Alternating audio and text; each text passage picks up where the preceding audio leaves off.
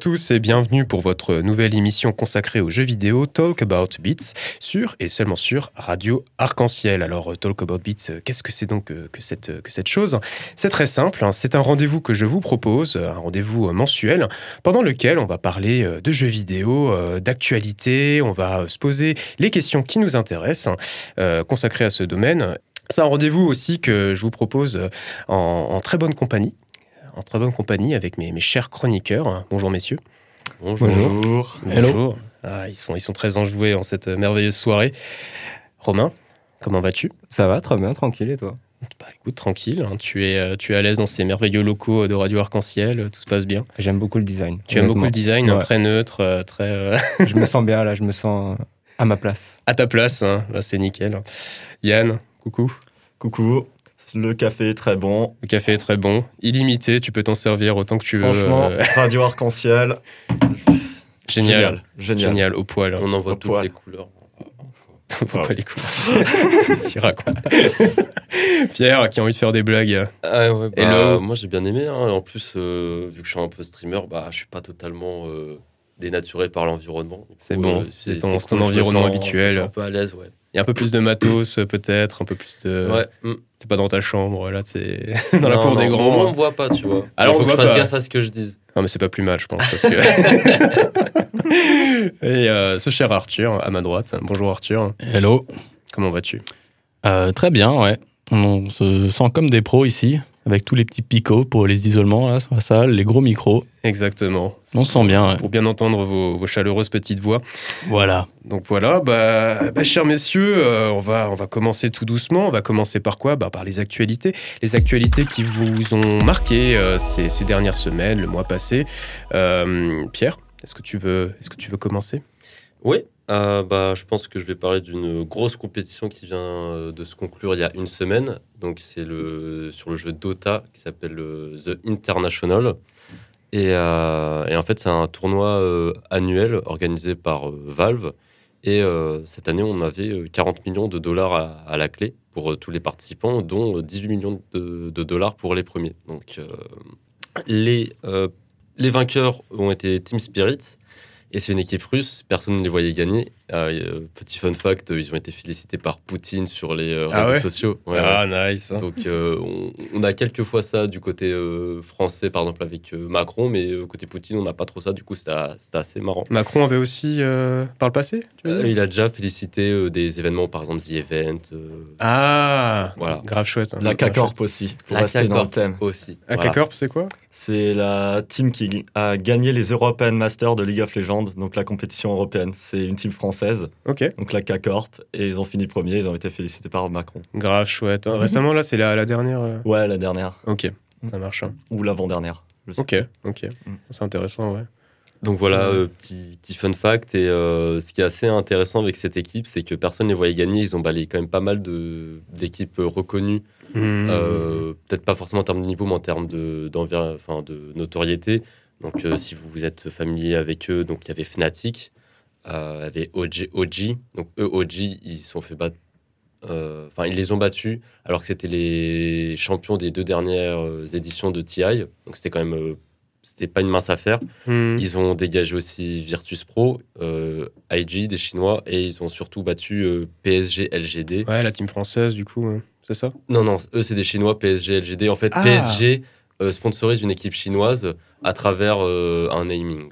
Ah, d'accord, parce que moi j'ai vraiment cru que les Français étaient arrivés en finale, j'ai fait mes petites recherches. Euh. Ah non, non, non, c'est vraiment. Euh, ils ont décidé d'encadrer une équipe chinoise avec leurs moyens. Euh. ok. Donc voilà. donc voilà, Team Secret a, gagné. Et donc après, j'ai noté quelques petits fun facts sur par exemple Team Spirit, qui est, ce qui est assez fou dans leur victoire, c'est qu'il y a un de leurs joueurs qui s'appelle Yatoru. Ouais. Et euh, le, le, type n'avait que sous son aile que un an de compétition euh, avant de remporter cet événement. Donc le gars, il a 18 ans, il vient euh, de remporter cette compétition, il est déjà millionnaire en fait. Ah ouais? Putain, c'est fou. Hein. Et, dernier fun fact, c'est PSG n'a jamais remporté TI, mais pourtant a été en finale trois fois depuis que cette compétition a été créée. Donc je sais pas si c'est. euh, ils sont très solides de solidarité, mais. euh, Enfin, de, pas de solidarité, de constance, mais euh, ils n'arrivent pas à gagner. Quoi. Il y a vraiment une. Donc en malédiction, 10 ans, ce euh, que j'ai compris, seulement 3, enfin, trois fois quand même sur les 10 ans, ils sont arrivés en, en finale. euh. en grande finale et Ouais. ils ont ils ont pas réussi à gagner. Quoi. Ok. Donc tu as suivi tout ça. euh, J'ai suivi, je suis pas euh, non plus euh, expert sur Dota. Mais tu joues pas mal quand même. De... J'y joue pas mal. et à chaque, chaque année, ils arrivent à ramener des, des gens qui ne sont pas du tout familiers avec l'environnement Dota. Mais à mon avis, c'est parce qu'il y a beaucoup de cash prize. Ouais. Et ils viennent encore de péter le record de, de viewership, enfin de spectateurs en simultané sur Twitch, Ok. euh, à plus, euh, je crois que c'était 1,5 million euh, 1,5 million Ouais. Ah ouais, putain. sur Twitch en simultané. Ouais, c'est assez gros. Quoi. Donc c'est quoi? C'est l'un des, des plus gros tournois e-sport avec LoL, j'imagine? C'est ça. Euh, c'est le tournoi le plus cash prize. Il y a, il y a personne qui le. Même LoL est pas devant? Non, non, non. Ah Ouais, moi, je parlerai plus tard de- des championnats du monde de League of Legends. Ouais, ouais. et ouais. j'ai quelques chiffres justement de comparatifs entre euh, le TI et les mondiaux de League of Legends qui peuvent être intéressants. Ouais, On y bah, reviendra du coup. Super intéressant, on Mm. pourra faire le comparatif Et- du coup. Et j'ai une dernière information, c'est euh, en fait à chaque TI, il y a de plus en plus de cash prize dans, dans cette compétition et les gens ils vont se dire mais comment, enfin pourquoi il y a tant de, comment ils arrivent à renflouer chaque année euh, le cash prize? C'est parce qu'en fait il y a un, un truc qui s'appelle le compendium dans le jeu et quand tu l'achètes, euh, bah ça va directement dans la cagnotte. Euh, et en fait tu vas me dire mais pourquoi tu vas acheter ça en fait? Mais en fait ça, ça te donne euh, pas mal de, on va dire de skins, donc des Mhm. comment on pourrait traduire ça euh, Des skins, des, des aspects, des, des aspects, ouais, des costumes que tu vas pouvoir euh, mettre sur tes personnages in-game. Ouais. Et il y a beaucoup de gens qui sont friands de ça. Et euh, voilà, c'est comme ça, un petit peu une espèce de. Vous, vous nous aidez à, à renflouer le cash prize, bah, nous, on vous le rend bien. euh, vous pouvez faire un petit peu d'écouter loufoque. De, Mais il y a un pourcentage, je pense, qui est prélevé. C'est pas la somme totale. euh, de- Je crois que j'avais lu 25% ou un C'est possible, ouais. ouais, un truc comme ça. ok, grave intéressant, ouais. ok, tu voulais nous parler du. À moi, quelqu'un voulait rebondir, pardon. Quelqu'un avait quelque chose à dire là-dessus euh, en plus. On est bon Bah, tu- On est bon. On est bon. bon. Bah écoute, tu peux, tu peux enchaîner avec ton autre news. Tu voulais nous parler d'un autre truc qui t'avait euh, un peu intéressé ces dernières semaines. Oui, alors euh, moi je suis un peu moderne, on va dire. Euh, peut-être un petit peu des bails mystiques même, mais euh, récemment, vous avez peut-être parlé, bah, vous avez sûrement dû en parler de blockchain, crypto-monnaie. Ouais, ouais, Euh, le truc qui fait le plus sensation ces derniers temps, c'est les NFT. ouais. Vous ne devez pas savoir du tout ce que c'est. Vas-y, Non. vas-y, dis-nous Non, tout. Tu es là pour euh, vulgariser, J'ai Pierre. toujours pas très bien compris à quoi ça sert, mais. Pierre, dis-nous. non, bah, je vais essayer au mieux. hein, C'est euh, mieux, ouais. dans les limites de ma compréhension aussi. Euh, alors NFT, ça- je vais plutôt la faire en traduction à la française, ça veut dire to- token non fongible. Donc ça, ça vous aide pas trop. On n'est pas trop aidé, ouais. Euh, alors moi, de ce que j'ai compris, c'est que c'est une création d'origine artistique en général qui va permettre de vendre avec une preuve d'authentici- d'authenticité euh, de ce dernier. Ok. Euh, On n'a toujours pas compris. Non, toujours pas. ça, c'est un- peu, ouais. c'est un peu une, une manière de, de mieux récompenser les créateurs de contenu, j'ai l'impression. Mais c'est quoi C'est de la monnaie in-game en fait Euh, C'est quoi? Que Tu peux utiliser pas- par c'est la des, suite C'est des hein œuvres d'art euh, virtuelles. Des fait. œuvres d'art virtuelles, ouais. ou des œuvres virtuelles. Par exemple, ça, tu peux, on va dire, acheter un NFT de d'un objet, euh, par exemple sur un jeu vidéo. T'as un cas concret par exemple à donner, un jeu que t'as en tête Euh, euh, alors pas a un jeu, mais euh, tu, vois Booba, le rappeur, le rappeur Booba, Ouais, ouais, bah, son prochain single, il va le vendre en NFT. Ok, d'accord. Tu vas me dire pourquoi. Ouais, J'imagine qu'il s'est un petit peu de surfer pour la vague. Je me suis pas plus renseigné que ça. Je t'avoue que les NFT, c'est assez. je sais pas, c'est c'est un peu mystique aussi d'un côté, mais il y a pas mal d'opportunités euh, pour, je pense, les créateurs de contenu parce que c'est un lien direct entre l'acheteur et le vendeur en fait. Il Ok. passe pas par, un, par une distribution. Tu as une plateforme qui va directement mettre OK, je mets mon, mon NFT, ma création artistique à disposition, on me l'achète directement. Ok. Et donc tu vas nous faire un lien avec le jeu vidéo parce qu'il y a des, boîtes de jeux vidéo qui font aussi euh, des, des NFT du coup. euh, Vas-y. C'est ça. Donc, euh, Steam récemment a décidé de bannir de sa plateforme.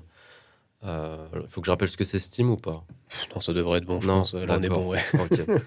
Ils viennent de bannir la plateforme tous les jeux qui ont intégré euh, la blockchain, euh, des crypto-monnaies ou des NFT dans leurs jeux. Blockchain, on n'a pas expliqué. Tu peux nous faire une rapide définition peut-être euh. Très brièvement, alors attends, je prends mes notes. alors, Donc en gros, alors euh, pour faire un petit historique, c'est une technologie qui est apparue en 2008 et elle permet de retranscrire et vérifier chaque transaction effectu- effectifiée sur un réseau, tu vois.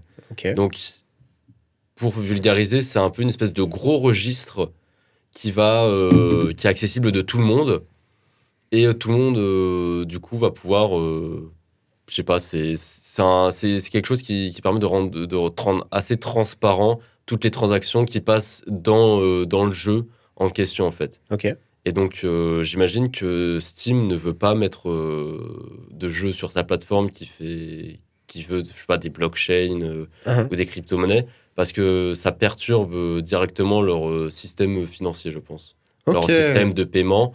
euh, parce que tu sais, c'est très- bah, c'est des dollars, des euros, etc. Et si d'un coup tu dois intégrer euh, un nouveau système de paiement, ça devient, euh, ça devient plus compliqué d'intégrer une nouvelle technologie. Et Steam, ils font un peu office de vieux mastodontes qui aiment pas trop se moderniser, qui aiment un peu se reposer sur ses lauriers. Mhm. Et puis ça marche, hein, je veux dire, ils, Oui, bah oui. ils gagnent beaucoup d'argent, ils ont pas envie de se fouler. euh, Oui, bah ils ont un quasi monopole de toute façon euh, de ce côté-là, donc. euh, c'est ça. Même Mais- si à Epic, du coup. Mais ouais. du coup, ouais, voilà, on va rebondir sur Epic qui, eux, euh, en réponse à Steam qui bannit tout ça, eux vont les accepter en fait.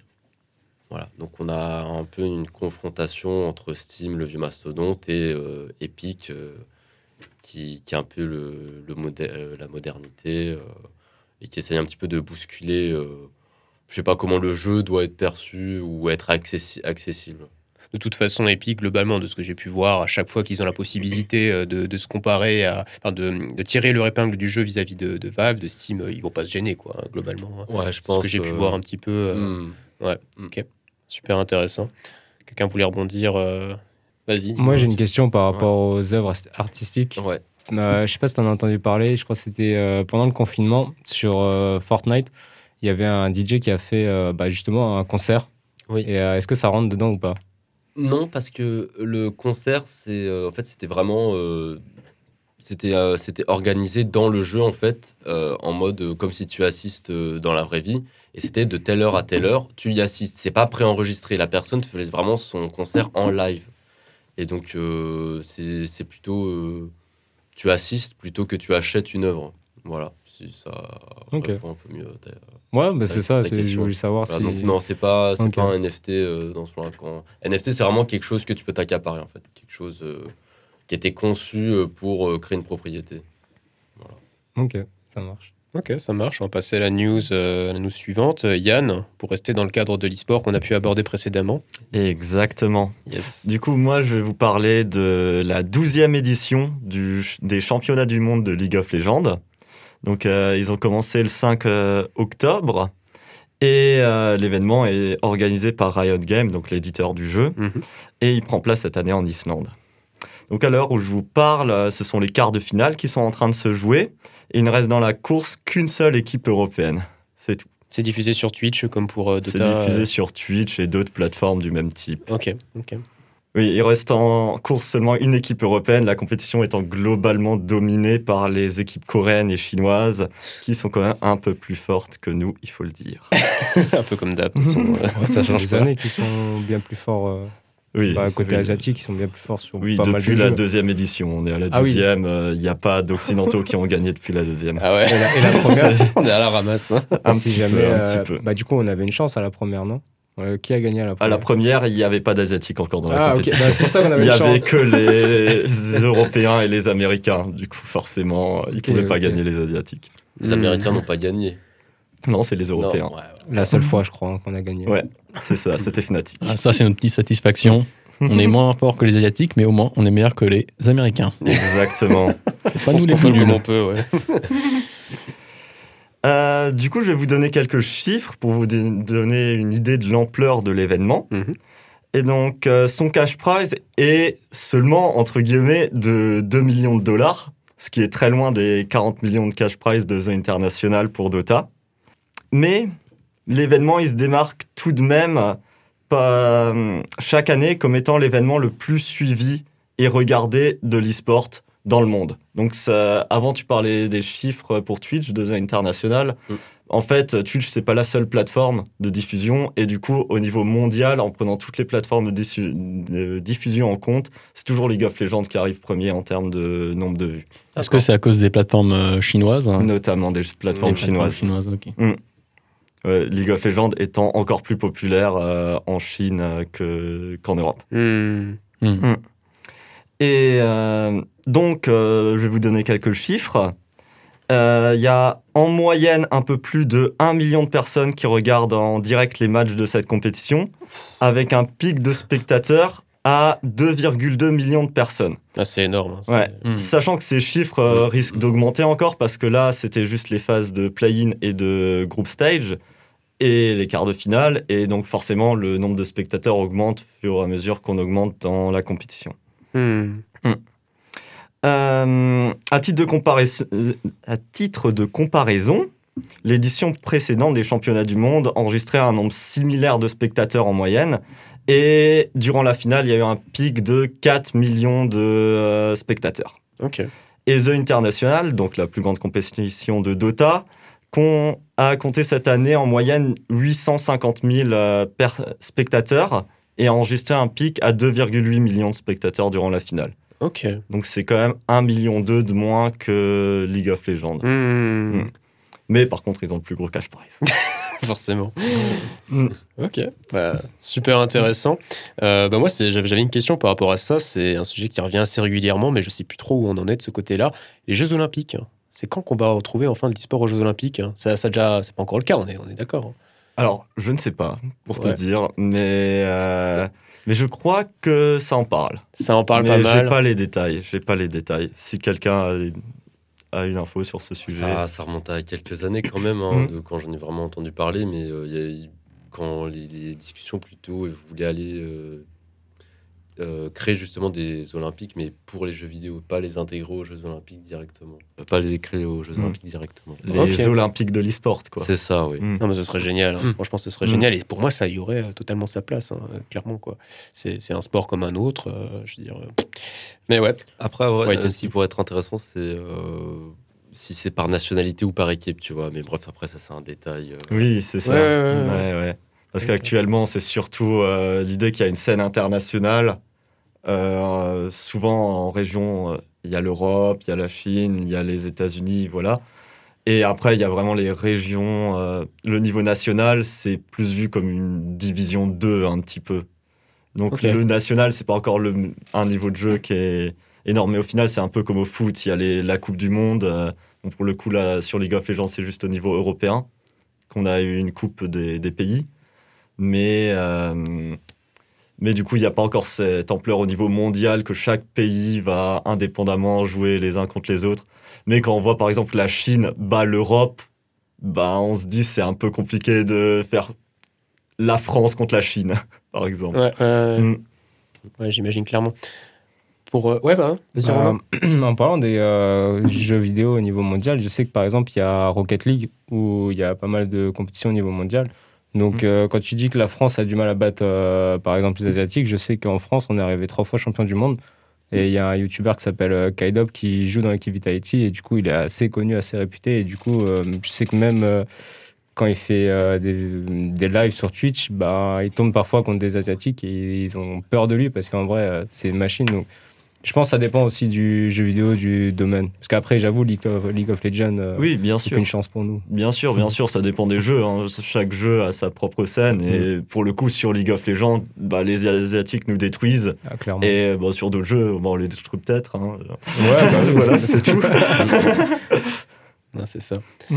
Alors pour enchaîner, avant que tu euh, nous parles de l'actu plus euh, local, Yann, je me suis dit que ça pourrait être intéressant de rester encore dans le cadre de l'e-sport. Arthur, tu voulais nous, nous parler de, de Magic? Ouais.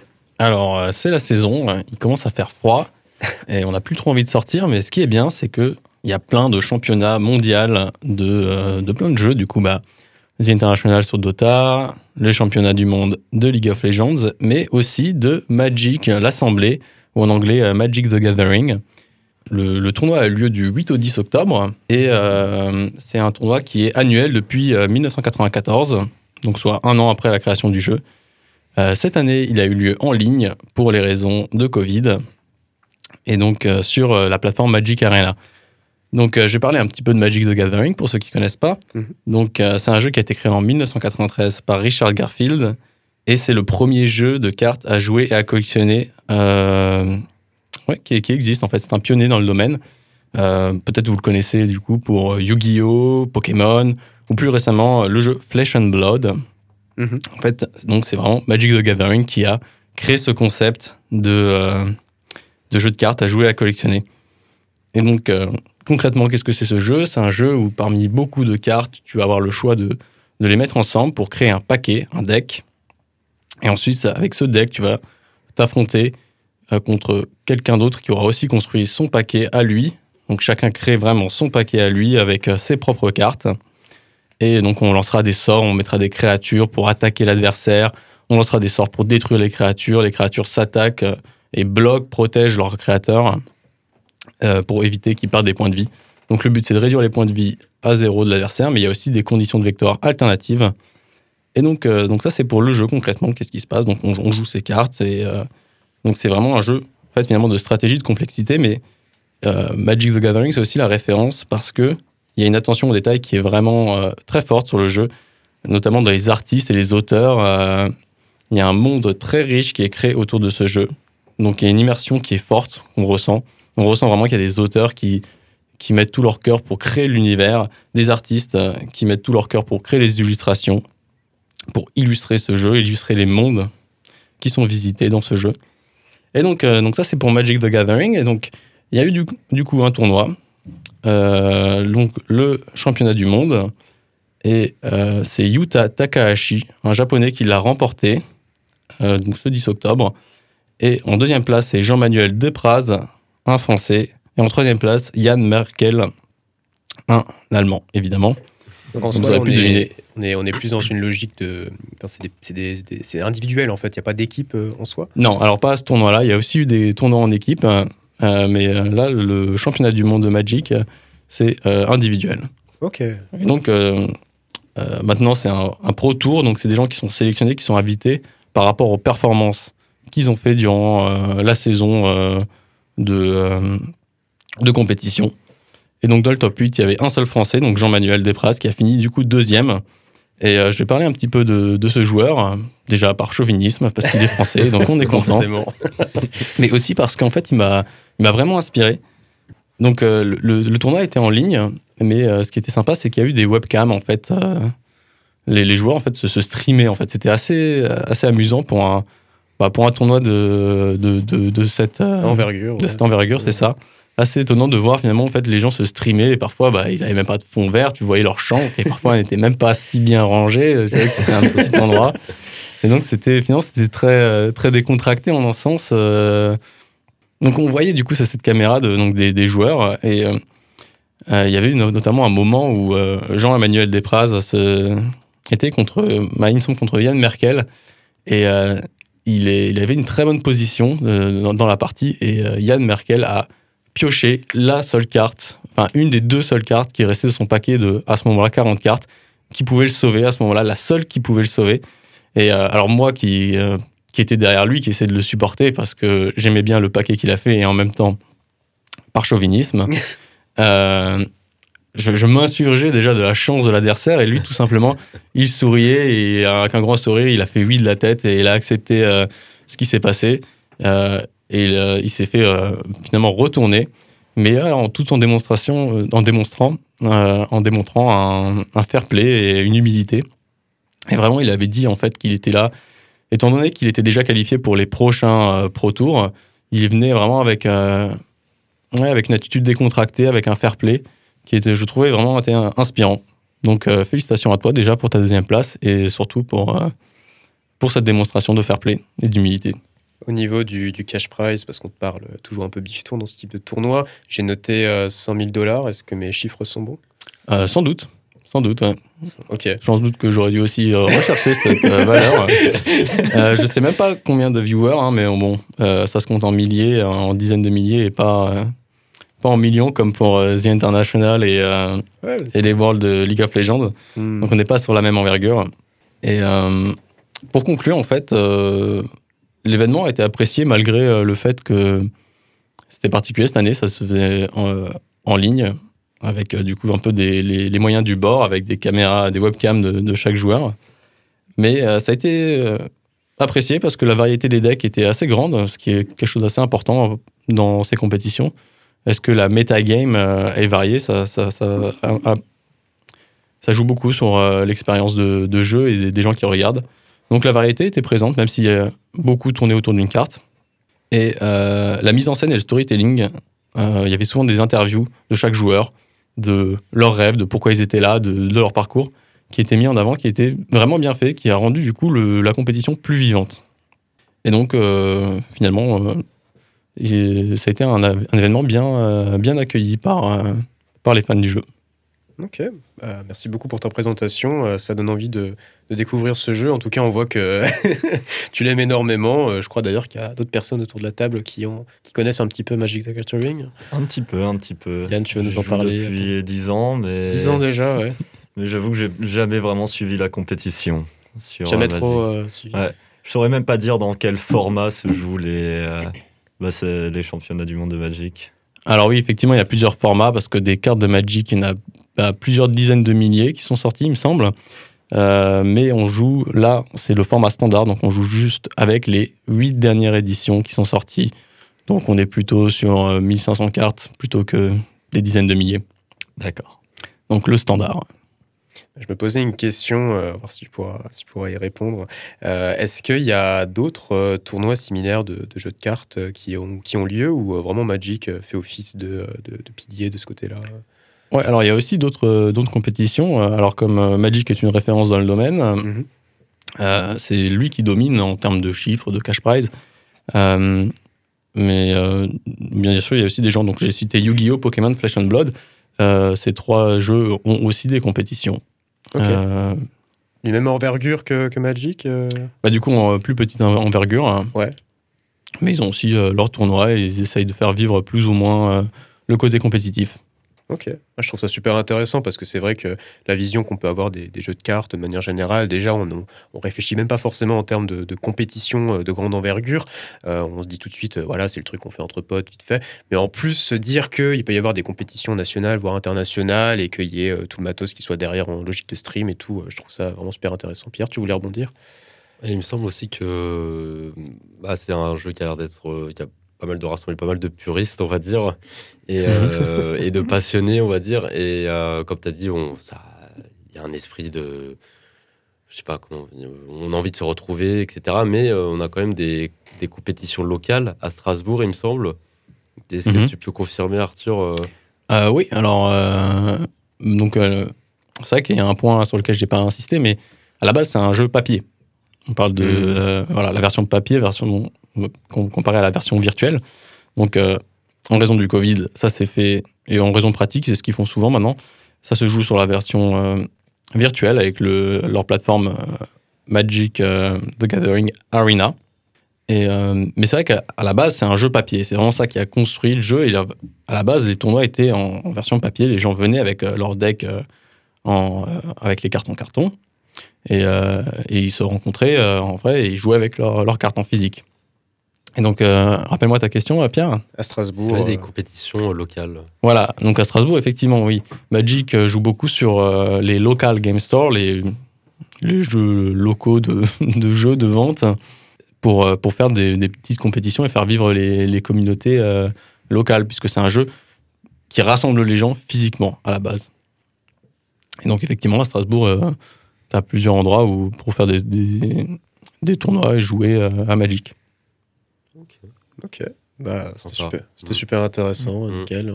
Quelqu'un voulait rebondir encore ou euh, on enchaîne Quelle est ta prochaine compétition Magic euh, à Strasbourg, Arthur Alors moi, je, euh, j'apprécie le jeu, mais j'ai fait très peu de, de, compétitions. alors je sais qu'il y a Vendivin, il y a Philibert, mm. il y a des bars qui, qui, proposent, mais finalement j'en fais assez peu. Je joue surtout, bah, comme beaucoup de gens Magic, avec mon groupe d'amis. D'accord. Ok. C'est déjà très bien comme ça. Mais c'est comme ça que la majorité des gens finalement jouent à Magic. Ah oui, au final. Là, on parle de compétition, ce qui est aussi un, aspect, mais souvent les gens jouent juste bah, simplement dans leur groupe d'amis. Sachant qu'il n'y a pas que les compétitions dans les local game stores, enfin les magasins de, qui vendent des cartes Magic. Mmh. Mm. Très souvent, ils organisent aussi euh, des événements, juste des drafts, on appelle ça. On vient sans, sans cartes, sans rien. Et au final, euh, on reçoit des paquets, on construit notre deck avec ces Voilà, paquets. on, on achète des paquets, voilà. Voilà, c'est ça. Et ce genre d'événement, c'est pas vraiment compétitif. Il y a un côté compétitif parce que à, à la, la fin, il y a quand même un classement, mais c'est surtout pour le fun et c'est une des meilleures manières de jouer à Magic, je trouve. En tout cas, une de mes favorites à moi. Ok, Mm. bah, carrément. Bah Yann, écoute, on va revenir euh, vers toi. Tu avais une, vu qu'on parlait un peu du côté local, tu Mm. voulais nous parler d'un truc qui s'est passé à Strasbourg récemment. Exactement. Bon, je vais faire assez vite. hein. Ah, bah, vas-y. Mais du coup, je vais vous parler du euh, Festival européen du film fantastique. Yes. Donc, euh, donc c'est un événement local, donc il a lieu à Strasbourg. C'est sa 14e euh, édition qui s'est déroulée du 10 au 19 septembre. Mhm. Et au programme, il y avait des films à visionner, bien évidemment, mais également l'invitation du réalisateur Alex de la Iglesia, je crois, qui est venu parler de son film Le jour de la bête. Il y a eu des compétitions de courts-métrages et trop d'événements pour que j'ai le temps de vous évoquer chacun. Hmm. Je vais tout de même vous parler d'un de ces événements, plus centré euh, autour de l'univers du jeu vidéo. On est là pour ça.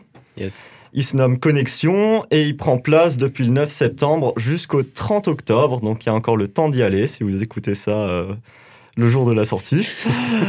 et c'est notamment l'occasion de découvrir des expositions interactives, mais également de faire des expériences avec des casques de réalité virtuelle mis à disposition des participants à l'événement, comme la visite d'un cyberespace et le visionnage de films en, VR. Voilà, c'est actuellement au Shadok, c'est l'exposition Flow, c'est gratuit, allez-y, les gens ils sont très sympas. J'y suis allé euh, la semaine dernière, j'ai beaucoup apprécié.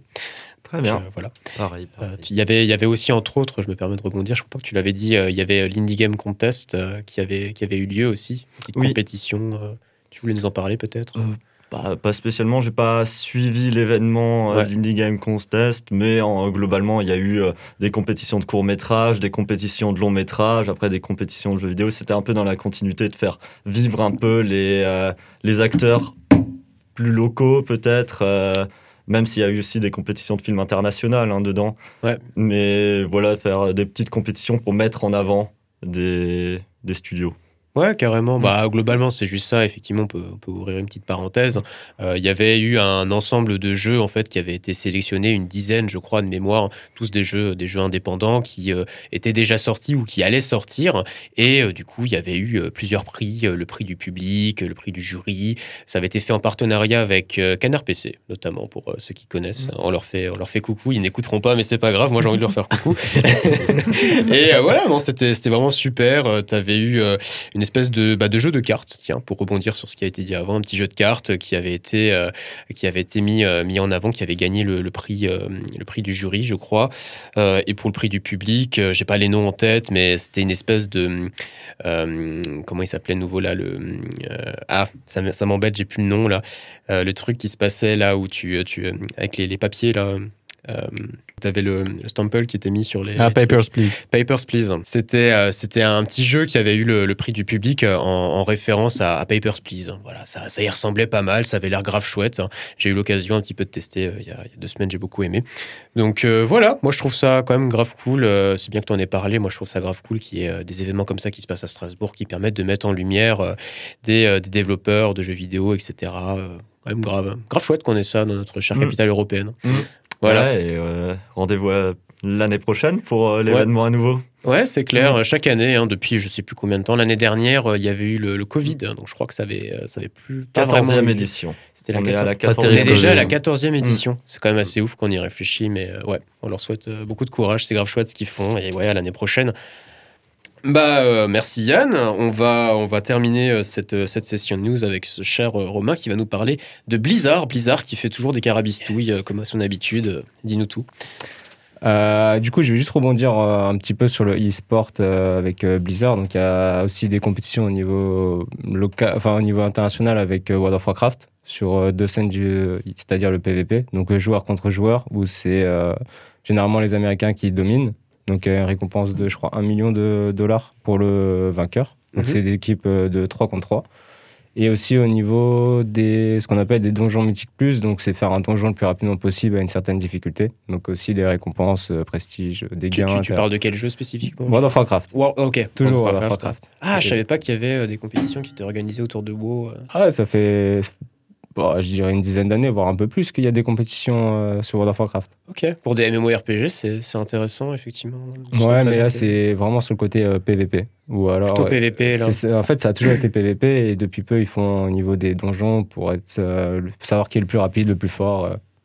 Donc c'est assez sympa. Il y en a qui sont très forts, euh, ils utilisent pas mal de techniques, donc c'est assez intéressant. Mais bon, je vais plutôt revenir sur ce qui s'est passé euh, les- cet été avec euh, Blizzard qui a fait beaucoup parler de lui, donc on va dire Blizzard Activision. Activision bizarre, ouais. Ouais, Mhm. c'est ça, puisque depuis, je crois, 10 ans à peu près, c'est devenu Blizzard Activision. Déjà 10 ans. Crois. Je suis pas sûr des chiffres, euh, pour être honnête, mais Non, bon. c'est pas grave. Euh, du coup, ce qui s'est passé, c'est que il y a eu pas mal de plaintes en interne euh, par rapport, enfin, venant des femmes euh, qui sont maltraitées entre guillemets parce qu'elles elles subissent un harcèlement sexuel depuis pas de la part de pas mal d'hommes qui sont très haut placés dans la société ou même euh, juste leurs euh, collègues. Donc, euh, ça a fait pas mal jaser ces derniers temps. Au point que le 28 juillet, il y a eu une manifestation d'environ, euh, je crois, 500 femmes qui ont fait des pancartes pour dénoncer justement euh, leurs conditions de travail. Donc, ça avait lieu où cette manif Devant les locaux en Californie. Devant les locaux directement, ok. C'est ça, ouais. Et ce qu'on a pu retrouver aussi, c'est qu'il y avait un peu de discrimination au niveau des LGBTQ+. Donc Ouais. on a- certaines femmes avaient des t-shirts avec marqué Blizzard en arc-en-ciel faisant référence au drapeau. Mhm. Donc c'était assez sympa de voir ça malgré le contexte. Donc euh, l'affaire a pris une telle ampleur que bah, c'est devenu très médiatisé et du coup en fait ça a entraîné pas mal de départs euh, de la part de PDG ou d'autres collègues, dont le CEO, donc euh, le ouais. PDG, Directeur général. ouais, directeur général. Mhm. Donc euh, c'est assez impressionnant de voir ça, sachant qu'il y avait la BlizzCon euh, l'année dernière, donc c'est un événement organisé par Blizzard qui, pré- qui présente les derniers jeux, les dernières actualités, prochaines extensions, etc., toutes les informations autour de Mhm. leurs jeux. Et on pouvait les voir et euh, c'était assez troublant de savoir qu'il y avait euh, de tels problèmes en interne parce qu'à la BlizzCon, euh, tout le monde semblait bien heureux. Il y avait des femmes à des très hauts postes et du coup d'apprendre qu'en fait, bah, elles sont harcelées euh, sexuellement, qu'elles subissent des blagues sexistes, c'est assez euh, choquant de voir ça. Donc euh, il n'y a pas que ça comme problème, c'est aussi que les femmes sont moins payées, environ 20%. Mhm. Donc c'est assez choquant de Comme savoir. partout au final, ouais. hein, c'est Bah, malheureusement. euh, Malheureusement, ouais, parce qu'elles font quasiment la plupart du travail, donc euh, c'est assez triste, sachant que en fait, euh, d'après les plaintes, on- les, certaines femmes disaient que les hommes venaient euh, sous, complètement alcoolisés au travail et passaient leur journée à jouer plutôt qu'à faire justement leur travail, ce qui a pu impacter énormément euh, bah, le contenu euh, du jeu vidéo, notamment World of Warcraft Ok. ce qui a entraîné une baisse considérable du nombre de joueurs sur, euh, bah, sur- justement sur le jeu. En moyenne, pendant ces dernières années, il y avait entre 6 et 7 millions de joueurs par mois, environ 11 millions de joueurs en début d'extension et à peu près euh, 9 millions de joueurs en fin d'extension. Là, on est arrivé à un stade où il y avait que 2 millions de joueurs.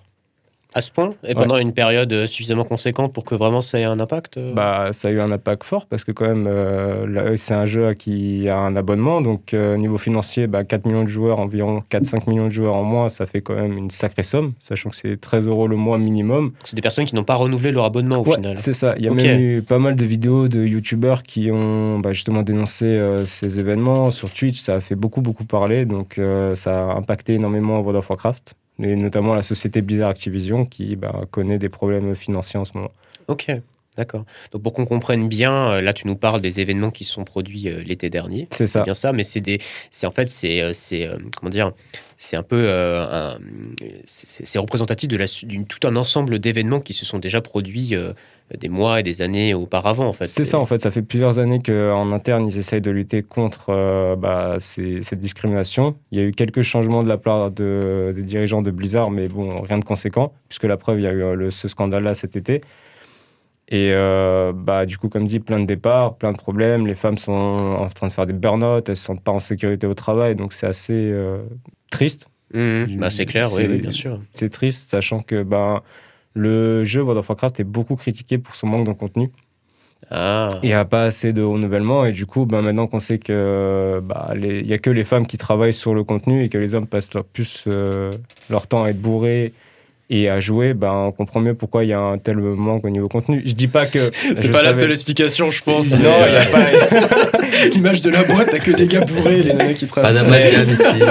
Ben, on, rigole, on en rigole, mais Bien en sûr, vrai, c'est horrible, on est d'accord, Donc, euh, ouais. je vais juste revenir sur mes propos. Je dis pas que c'est le mauvais contenu, c'est à cause des femmes. Je Oui. savais qu'au cas où, mais c'est juste parce qu'une grosse partie de l'équipe ne fait pas son travail. Oui, bien sûr. Donc, euh, bah, le contenu est quand même très bien quand on sait euh, ce qui se passe réellement en interne, mais en vrai, ça pourrait être beaucoup mieux. Après, les problèmes qu'il y a sur le jeu, sur le jeu World of Warcraft, c'est il y a d'autres raisons, bien sûr. C'est juste que Blizzard s'en fout de ce que disent euh, les joueurs. Ils veulent juste se faire de l'argent. C'est vraiment quelque chose que tu remarques en tant que gros joueur de, de WoW euh, Alors, euh, je joue. Alors, le jeu est sorti en 2004, je crois, World of Warcraft. Donc, c'est un monstre du MMORPG où les Meuporgs, pour faire euh, la petite blague, petite référence, ceux qui l'ont. C'est une vieille référence, ça. Ça Ouais, commence ouais. à dater maintenant, les Meuporgs. Ouais, je suis sûr, il y en a qui s'en rappellent encore. Oh, donc, je me euh, rappelle très bien. oui. Ça a fait beaucoup jaser à Ah l'époque. oui, oui, ouais. Et du coup, moi, je joue depuis environ 2006, donc quasiment les tout débuts. J'ai commencé sur euh, ce qu'on appelle Wo- World of Warcraft Vanilla, donc le jeu de base. Puis Mhm. après, il y a eu, euh, je crois, neuf extensions.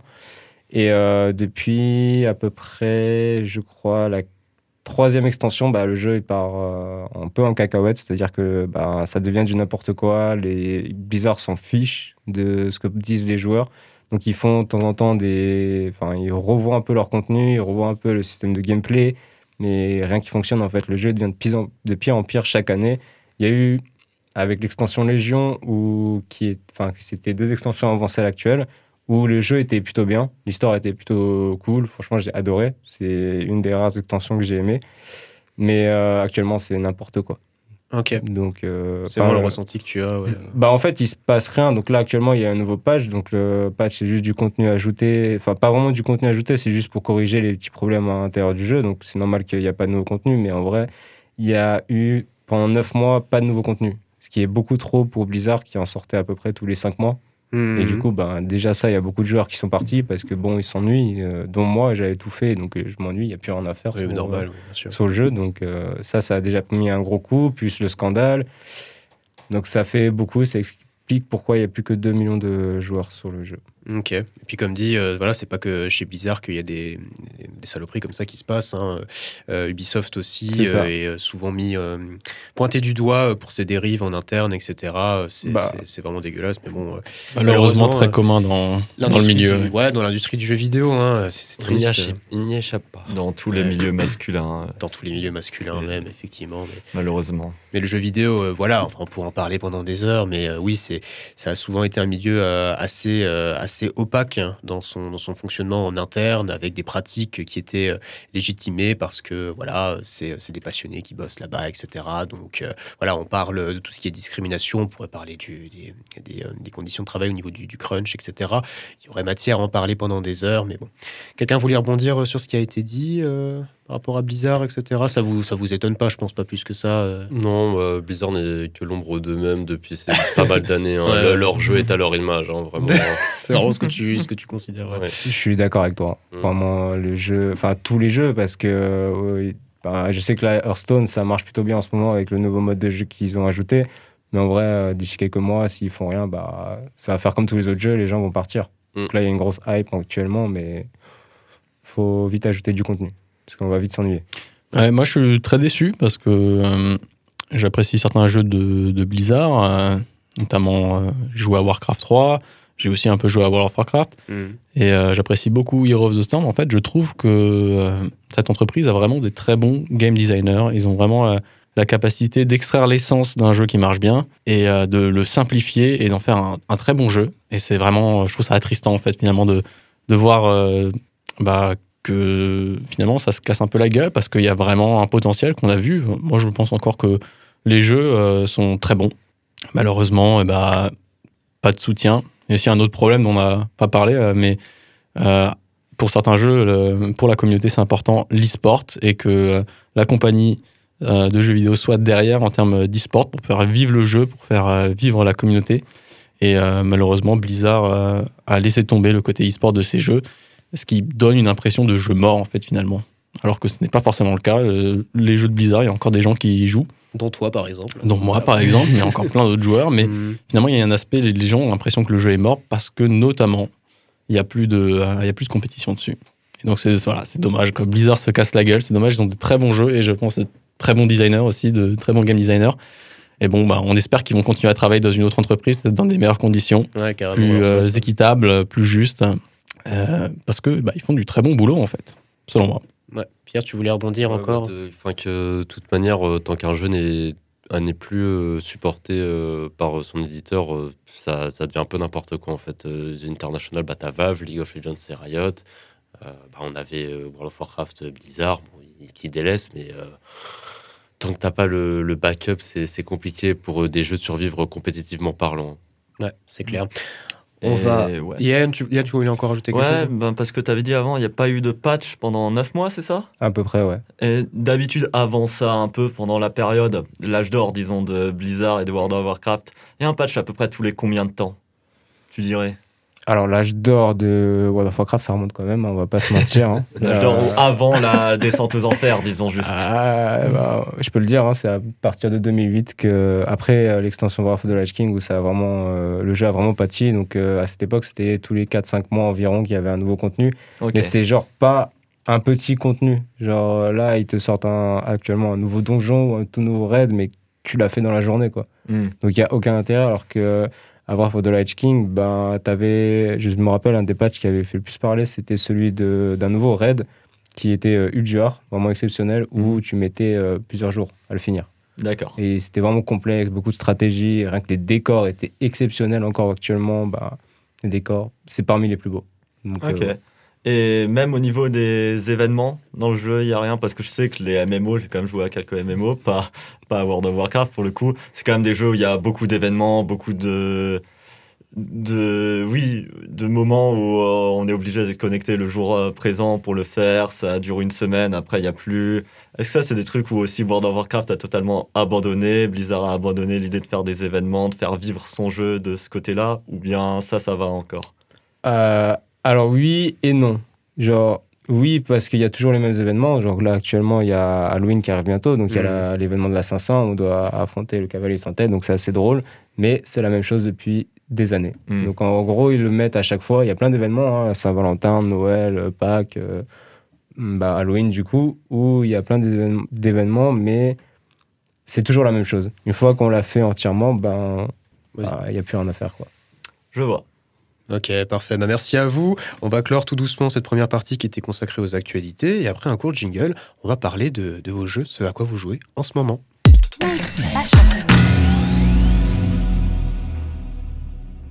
Et on est de retour. Vous êtes toujours sur Talk About Beats, l'émission jeux vidéo sur et seulement sur Radio Arc-en-Ciel. Après une première partie qui était euh, consacrée aux, aux actualités, euh, actualités du moment, on va maintenant plus rentrer euh, dans, euh, dans l'onglet gaming avec euh, nos jeux du moment. Alors, donc chaque personne va, présenter un, petit jeu qu'il a, a fait récemment, qu'il a, a beaucoup aimé. C'est des jeux qui sont sortis soit il y a quelques temps, soit il y a quelques années. On se permet tout ce soir. Moi, de mon côté, bien que je sois animateur, j'avais comme envie de, vous parler d'un jeu que j'ai fait récemment. Donc, c'est Mario Disney. Hein, voilà, je pense que vous y avez tous au moins joué ou alors vous en avez entendu parler. Euh, Tout le monde a son petit vécu avec les Mario 3D. Alors, euh, qu'est-ce que je peux raconter hein il, est, sorti euh, il y a quelques années. hein, C'était euh, plus ou moins en même temps que la Switch, si dis pas de bêtises. C'était en, en 2017, début 2017. hein. Et voilà, j'ai ces, dernières semaines, je me suis dit tiens, ça pouvait être pas mal de- de- d'investir un petit peu chez Nintendo. Donc, je me suis pris une petite Switch. et juste à côté, je me suis pris Mario Odyssey. J'y ai passé quelques dizaines d'heures maintenant. Et c'est c'est un peu compliqué, quoi. hein. C'est euh, dans le sens où euh, je savais de toute façon hein, plus ou moins à quoi m'attendre. Je savais que ça allait être un jeu euh, à, à patoun, comme le dit euh, notre cher, notre cher joueur du grenier. Un milliard de choses à choper, plus de 900 lunes, c'est voilà. Mais bon, j'avais quand même envie de le, de le tenter parce que bah, j'ai fait, j'ai fait quasiment voir tous les Mario euh, 3D, Mario Galaxy. c'est une bonne partie de mon enfance, celui-là sur N64, euh, Sunshine et tout. Donc voilà, par curiosité, j'ai voulu tenter et ouais, c'est c'est compliqué. Hein, très, pour résumer très brièvement mon avis, hein, j'ai j'ai passé, j'ai passé ouais, quelques dizaines d'heures et globalement, il y avait des moments assez fun où Nintendo fait ce qu'il sait faire de mieux, hein, des, des, bons moments de platforming. Mario est toujours aussi agréable à, à utiliser, hein, comme ça a été déjà dit plusieurs fois. C'est vraiment la, la, la, la, la palette de, de, de, du moveset de Mario est vraiment poussée, poussée à son paroxysme. On peut faire des roulades, on peut, on peut faire du, du wall jumping comme on pouvait déjà le faire auparavant. Il y a toute la mécanique avec la casquette. Hein. C'est super intéressant. Euh, mais euh, ouais, c'est vite gonflant en fait d'enchaîner euh, d'enchaîner les lunes. En fait, c'est moi, c'est ce que j'ai pu ressentir, d'enchaîner les lunes et de, se perdre dans des niveaux qui certes sont grands et agréables à parcourir, mais euh, t'enchaînes 20, 30 lunes que tu chopes soit en promenant juste comme ça, soit en faisant une charge au sol, soit en chopant un lapin. Et euh, niveau difficulté, ouais, c'est ultra accessible. Franchement, moi, je me suis, euh, je me suis bien emmerdé globalement. Mais il y a un peu de contenu endgame qui rattrape un peu, même si c'est pas oufissime, avec des phases un peu plus compliquées. Et euh, puis voilà. Bon après j'ai euh, voilà c'est mon avis euh, vraiment très condensé. J'ai pas parlé de l'histoire, mais bon en soi voilà c'est Nintendo on s'en fiche un peu. la princesse Peach s'est fait enlever. Il y a un mariage par Bowser. Mario est pas content. Il va essayer de la, récupérer comme d'hab. On est habitué. C'est pas pour ça qu'on joue au jeu Nintendo de toute façon. Mais mais ouais voilà je je sais pas trop quoi en penser. Là j'arrive tout doucement vers la fin du contenu endgame. Je pense clairement pas que j'arriverai au 100%. Mais bon voilà, ça a été, euh, ça a été une expérience. Il, fallait la faire. Vous, de votre côté, euh, je, crois que Arthur, tu avais eu un peu l'occasion de jouer à Mario Odyssey très brièvement. Je me trompe? Voilà, très, très, très brièvement. Ouais. Euh, pas plus de 10 minutes. Pas plus de 10 minutes. Donc on est sur du très bref là. non, non, j'ai eu l'occasion à jouer aux autres opus. Hein, comme Mario Galaxy, Mario 64, Mario 64 DS. J'ai pas joué à Sunshine. Ouais. Donc oui, c'est la honte. Hmm? C'est le meilleur. Oui, euh, achète-le. on n'est pas d'accord. On n'est pas d'accord là-dessus. Euh. Euh, le débat, c'est pour plus tard. donc, voilà. Donc moi, pour moi, Odyssey, j'y ai pas joué. Effectivement, j'ai aussi entendu des critiques du Collectomaton, du jeu à Patoun. le jeu à Patoun. la bonne référence. donc des critiques par rapport à ça. ouais pour moi, effectivement, je me suis pas lancé. Genre, euh, je l'ai vu de loin comme ça, mais j'ai eu l'occasion d'y jouer. Euh, j'aurais eu l'occasion d'y jouer, mais j'ai pas le jeu. Euh, ouais, bah, probablement à cause des de revues assez. Bah, je dirais pas négatif. Tout le monde est assez d'accord pour dire que c'est un bon jeu. sauf qu'en fait, on a tellement une attente par rapport au jeu, au jeu Mario 3D que vu qu'il n'est pas excellentissime, j'ai pas eu envie de me pencher dessus. C'est assez, assez étrange au final. Donc peut-être le coup dur de il est peut-être un peu dans l'ombre de, ses prédécesseurs qui sont vraiment des, bah, géants dans le domaine. Hein. donc euh, Mario Galaxy, Mario Galaxy 2, Sunshine 64, des, tous des jeux excellentissimes. Et donc euh, voilà, je ne suis pas penché dessus. Ouais, bah c'est ça, hein. c'est des jeux excellentissimes et qui avaient réussi à chaque fois à apporter des, des éléments, euh, des éléments qui leur étaient propres et qui permettaient vraiment de, relancer un peu la machine des Mario 3D. Hein. Euh, Mario 64, bien évidemment, qui a eu la 3D, on on va pas rappeler à quel point il a impacté le jeu vidéo de manière générale. Sunshine, qui était quand même, moi aussi personnellement, ça reste probablement mon, mon Mario préféré. J'ai passé des moments incroyables dessus avec l'usage du jet. C'était super, c'était super, franchement, au-delà même du fait on en discutait avant d'arroser les PNJ euh, frénétiquement. Ah, c'est le meilleur, le meilleur, truc de ce jeu. Hein. on joue juste pour faire chier les PNJ, quoi. leur sauter sur la tête de manière répétitive. C'est ça qui est génial. Ouais, non, mais carrément, leur sauter mm. sur la tête, effectivement. Ah oui, oui. Il y avait ça, mais c'était génial. Mais, mais ouais, voilà, le truc du jet, c'était super bien pensé. Euh, il a une ambiance absolument incroyable. Mario Galaxy avec l'idée des plateformes 3D. Enfin, il y avait à chaque fois quelque chose en plus qui était rajouté. Et là, on arrive en fait avec Mario Odyssey qui nous fait la de quoi Bah, c'est un peu plus des mondes ouverts, ok, pourquoi pas. C'était pas forcément pour ça qu'on aimait les Mario au final, c'était plutôt des univers, enfin des, des, des, niveaux assez condensés avec plein de choses à faire, mais bon, why not hein. euh, L'idée de la, de la casquette où euh, il y a un peu cette espèce d'usage gimmick, euh, vite fait marrant, mais pas ultra intéressant en tout cas pour moi, de, de contrôler les, les, différents PNJ, les Goombas et, et Paratropa et compagnie. bon, voilà, pourquoi pas, mais au final, est-ce que ça apporte vraiment un vent de fraîcheur particulier sur la franchise. Moi, personnellement, j'ai pas trop trouvé, mais, euh, mais bon, voilà. Je, je... Ouais, Yann, tu voulais dire? Ouais, bah moi j'aimerais bien faire un, un petit parallèle avec Mario Sunshine justement. Ouais, carrément. Parce que ouais, moi le jeu il m'a pas tellement attiré et c'est justement à cause de ce côté collectomaton comme Mm. on en a parlé avant. C'est ouais, la base du jeu c'est il y a plein de lunes à récupérer, elles sont relativement simples à récupérer et ça me fait beaucoup penser en fait aux pièces bleues. Ah, dans, les pièces bleues, ouais. dans Mario Sunshine. Donc les pièces bleues, c'était un peu la même idée. Elles- étaient dans les niveaux, on savait pas où elles étaient. C'était des petites actions qui permettaient de les, de les récupérer. Et honnêtement, personnellement, euh, c'est l'aspect le plus gavant que j'ai trouvé dans le jeu. Hmm. Les pièces bleues, j'ai pas trouvé Mm. ça drôle. euh, J'ai trouvé ça plus chiant qu'autre chose à récupérer. Et je me dis, un jeu qui fait le parti pris d'avoir un peu cette mécanique euh, comme base, ça m'a pas donné spécialement envie. Ça, finalement, ouais. c'est assez étonnant puisque c'était un point qui a été très critiqué euh, sur euh, Mario Sunshine. Et finalement, ils ont un peu basé tout là-dessus. Hmm. Et Mm. apparemment, euh, bah, c'est un des points euh, de nouveau critiqués. Ouais, c'est pari ça, parce raté peut-être. Sunshine, c'était vraiment un truc à part. On n'était absolument pas obligé de, de- de le faire. On pouvait clairement profiter de tous les autres aspects du jeu. Mais ouais. Pierre, tu voulais dire? Bah, euh, après, le, le jeu a l'air d'être assez euh, contemplatif et euh, on explore euh, quand même pas mal de nouveaux environnements qui sont pas très euh, Nintendo. T'avais quoi à l'esprit, par bah, exemple Il me semble qu'il y a des paysages dans la ville.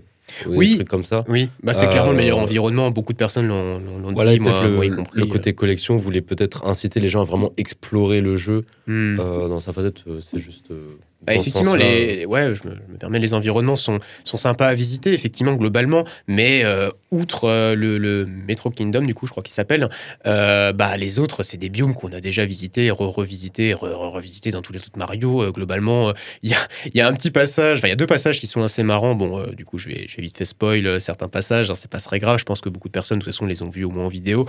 Il y avait une espèce de pseudo-référence, je sais pas si c'était ça exactement à Dark Souls, genre sans déconner, t'arrives vraiment Ah dans une espèce, non mais c'est what the fuck, mais genre vraiment c'est ultra bizarre, t'arrives dans une espèce d'environnement, c'est ultra sombre, tu te dis what, c'est quoi, c'est la fin du jeu, tu comprends pas trop, et là d'un coup t'as un espèce de gigantesque dragon, genre Mario déjà de base il est pas très grand, mais alors là t'as le gigantesque dragon, t'as la boss fight qui se lance, univers ultra euh, sombre et tout. Il y avait ça qui m'avait fait assez marrer. Euh, et euh, t'avais. euh, bah ça, c'est assez intéressant aussi. hein, le, la fin du jeu se passe sur la Lune. Voilà, spoiler. hein, ça se passe sur la Lune. Donc, ils ont, ça leur a permis de rajouter cette petite mécanique euh, du au niveau de la pesanteur. Donc, les sauts sont. Ouais, comme Mario Galaxy. Comme Mario Galaxy, Mm. voilà. Mais c'était assez amusant, voilà, de, de, de se dire, bon, t'es tout. Parce que je l'ai pas précisé, bien évidemment, mais tout se passe sur la Terre. Donc, on passe de pays en pays, un peu à la manière de Mario Galaxy, sauf que là, c'était planète à planète à l'époque. Et là, d'un coup, on arrive sur la Lune, donc ça, ça change un petit peu, mais c'est les quelques rares, enfin, les quelques rares niveaux, effectivement, qui sont vite fait un peu marrants. Tout le reste, sinon, c'est du vu et du revu, quoi. Voilà, pour rebondir sur ce que tu avais dit, euh, Pierre. On peut dire que t'en as eu un peu ras la casquette. J'en ai. ah, celle-là, elle était pas mal. Bien Celle-là, elle joué, était pas mal. bien joué. Ras la casquette, ouais, effectivement. Mais euh, ouais, voilà. Donc, euh, bah, si vous avez l'occasion de le faire, euh, voilà, aussi bien euh, mes chers chroniqueurs que ceux qui nous écoutent, euh, vous l'avez pas encore fait, bah. Allez-y, hein. en soi, c'est pas, c'est pas une mauvaise expérience, hein. mais je pense qu'il faut vraiment pas en attendre grand chose, quoi. Allez-y par curiosité, allez-y pour, euh, c'est horrible ce que je vais dire, mais un peu passer le temps, quoi, parce que euh, c'est c'est pas une expérience qui va vous retourner, mais il y aura matière à sourire de temps en temps, à s'amuser comme dans n'importe quelle production Nintendo qui se respecte. Voilà. Quelqu'un voulait encore rebondir là-dessus euh, ou euh, on enchaîne sur les autres jeux C'est bon pour moi. C'est bon pour toi, Ouais, c'est bon pour tout le monde.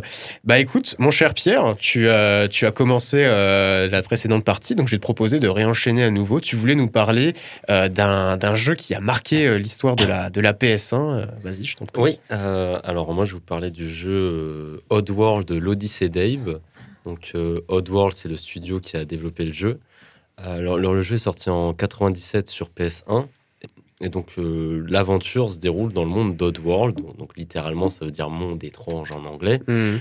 Et au fur et à mesure du jeu, on va comprendre pourquoi il s'appelle comme ça, parce que c'est un, un univers avec euh, des créatures les plus loufoques, euh, des apparences les plus loufoques les unes que les autres.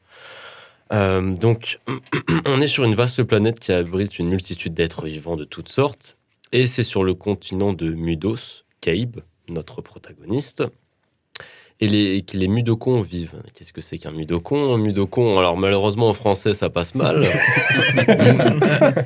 Mais dire, en ouais. anglais, c'est la race de notre euh, personnage, on va dire que ça, qui, en- qui ressemble plus à ce qui est humain, on va dire les juste bipèdes. euh, Mhm.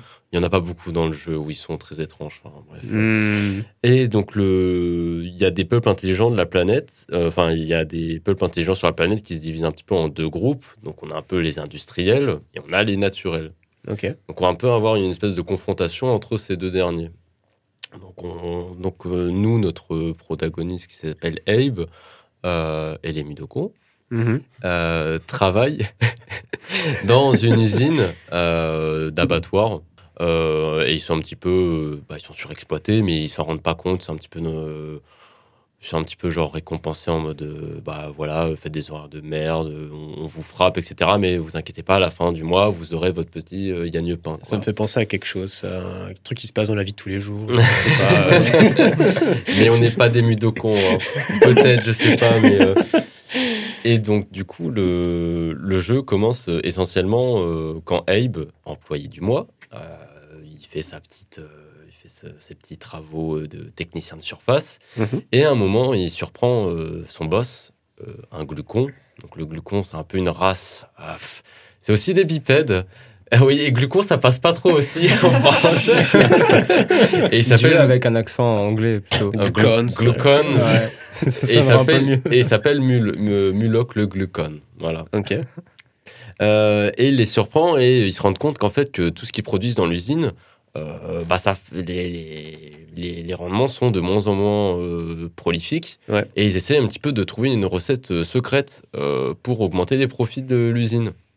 Donc voilà, au fur et à mesure, il est ultra intrigué, Abe, parce qu'il adore son, son boss Mulok. Mul- Mulok, ouais. Mhm. Et non, c'est Moluc, pardon, pardon, Moluc, pardon, ouais, Moluc, Moluc. Mhm. Et et donc quelques, il y a un peu une espèce de séminaire avec tous les autres euh, glucones, et il se rend compte que en fait la nouvelle recette sur laquelle il veut mettre l'usine sur les rails, c'est les midoko en fait. Ah ouais. Bah, les employés, quoi. C'est ça. Ouais, ouais. Euh, après, comment ils veulent mettre ça en, en enfin, bref, on va pas. Bon, en tout cas, tout ce que tu racontes, c'est présent dans la cinématique d'introduction. C'est ça, ouais, c'est pas un gros spoil, euh, c'est directement d'entrée de jeu. D'ailleurs, euh, assez marrant, euh, scène cliché, mais une fois qu'ils savent que ça va être les Midoko, nouvelle recette, t'as tous les, tous, les glu- tous les glucones qui sont en mode Ah ah ah ah, Ouais. rire machiavélique, on va tous les Ah, nous sommes méchants. Voilà, c'est ça. Et euh, du coup, nous suivons ce Abe euh, qui va essayer de quitter cette usine Mhm. dans un premier temps parce que bah il veut pas mourir. Et donc, euh, donc la première partie du jeu, ça va être la fuite de cette usine. Et euh, comme je vous ai dit, c'est euh, un univers assez vaste et on va quitter un peu le monde industriel pour essayer de rejoindre le monde naturel. Et le but d'Abe, en fait, ça va être de, de revenir dans cette usine et de sauver ses, euh, ses compatriotes qui, eux, ne. Bah, ils ont. Il n'y a que lui qui a cette information qu'ils vont être amenés à être juste la chair à. La chair à je sais pas, enfin. La chair à ouais, pâté, ouais. Voilà, c'est ça, la chair à pâté, ouais. Et, euh, et grâce à ce côté un petit peu naturel, et c'est un petit peu un monde fantastique, euh, il, va, euh, il va parcourir le monde pour récupérer des, pouvoirs. C'est, ça reste quand même des, pouvoirs assez cohérents. On va pas devenir ultra, ultra balèze ou quoi, c'est juste ce qui va nous permettre euh, de revenir assez fort pour pouvoir potentiellement tous les sauver Hmm. et euh, par la même occasion euh, peut-être neutraliser l'usine. Quoi. Ouais, parce qu'en soi, c'est c'est totalement optionnel. On n'est pas du tout obligé de, de les sauver de mémoire. Non, mais du coup, il y a deux fins différentes. Et il y a deux fins différentes suivant le nombre de personnes que tu sauves, je C'est crois. ça, oui. C'est ça. Mais ils sont pas très gentils. C'est, il me semble qu'il faut que tu, il faut, il faut que tu sauves au moins 80% de Mudokon pour que tu aies la bonne fin. Ok, ah, quand même. C'est même pas plus de la moitié. C'est, euh, t'as plus de chances si tu connais pas trop le jeu et que t'es- tu galères sur ce genre de jeu à, à avoir la mauvaise fin plutôt que la bonne. Oui, surtout qu'en plus, si tu vois, effectivement, si tu connais pas le jeu, euh, il y a de fortes chances que tu doives le recommencer pour avoir euh, la, la- la bonne fin. C'est ça, clairement. Cette idée, ouais. euh, ouais, c'est super intéressant. Et euh, je crois que ouais, de mémoire, c'est euh, le jeu est un peu en 2D comme ça. Je sais pas si c'est en fausse 3D. Non, je crois que c'est sur la 2D quoi. Ouais, c'est sur la 2D. Le jeu, tu ne te déplaces que de gauche à droite. Donc c'est un, un aspect de jeu assez ho- horizontal. Ce qui est assez intéressant parce que sur PS1 à l'époque, c'était pas forcément ce qui, euh, ce qui était le plus présent quoi. Moi, je me souviens euh, un an auparavant, en 96, t'avais Crash Bandicoot qui était sorti. Là, on était euh, Mm. vraiment euh, pff, le jeu qui a, qui a fait vendre euh, pas la PS1 non plus, mais, mais c'était là, on était vraiment dans la 3D là pour le coup. Et là, d'un coup, il y a une tentative perspective ça. 2D euh, euh, plus old school. Ouais. Et le jeu est vraiment 2D dans ses graphiques. hein. Il est, 2, il est 2D dans son gameplay. Euh, mais est-ce que dans ses graphiques, il est, il est 2D ou 3D Euh, Il y, a un- il y a un peu un mix des deux en fait. Euh, T'as Ok. des, t'as des- quelques effets de style euh, 3D, mais euh, principalement dans la version PS1, euh, il y a. euh, ouais, c'est c'est assez, c'est assez plat quoi. Mm. Ok. Voilà.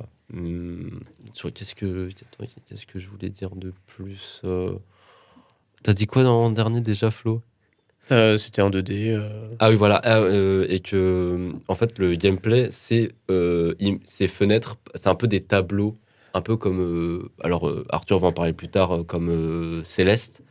Ah, Voilà, c'est ça. Donc vraiment très old school quoi. On est 2D, il y a des tableaux, c'est vraiment. C'est ça. Et ouais. il me semble que lorsqu'ils ont raconté qu'ils avaient développé ça, c'était un des premiers jeux à avoir fait ça. Donc, enfin, bref.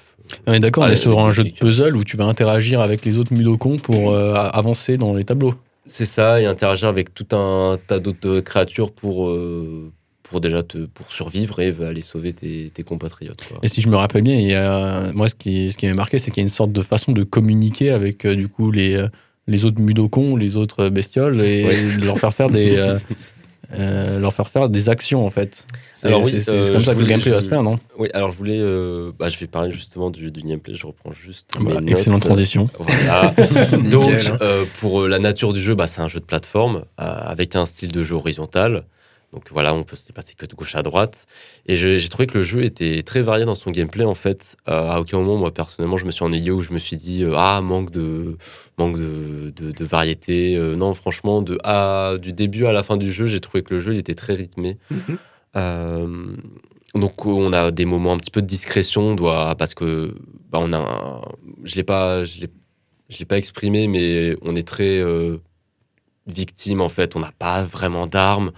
Euh, on, va, on va essayer de récupérer un pouvoir pour essayer de nous de sauver nos potes, mais concrètement, on a des petits corps de lâches. Euh, Il y a des mecs en face, ils ont des mitrailleuses. Euh, Franchement, c'est On meurt assez souvent le jeu et il fait pas trop de cadeaux de mémoire. Ouais, c'est ça, c'est du Mm. die and retry. Mm. Euh, donc, euh, on a des énigmes à résoudre euh, des fois. Ouais. Euh, on a des moments où il faut fuir, concrètement. Mm. Euh, et le jeu, il peut être très très rapide. Des fois, il faut prendre son temps, mais des fois, il faut vraiment être au tac au tac parce que sinon, euh, bah, tu, tu vas mourir. Des fois, tu vas avoir des espèces de chiens qui s'appellent des slugs.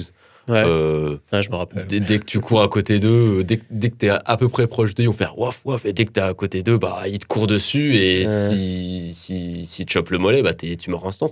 C'est un peu comme sur Mario. Si, non, t'as pas les champis sur Mario, mais si tu, tu te prends un coup, t'es mort. quoi. Oui, oui, oui, oui je, vois, je vois l'idée, ouais, ouais, le Mm. jeu vraiment derrière Retry. Tu l'avais fait sur, euh, sur PS1 du coup Sur PS1, voilà. Sur et PS1 à l'époque, ouais. heureusement, euh, et grâce à l'aide euh, du- de la communauté, euh, il y a eu un remake qui a été euh, financé en 2014. Mhm.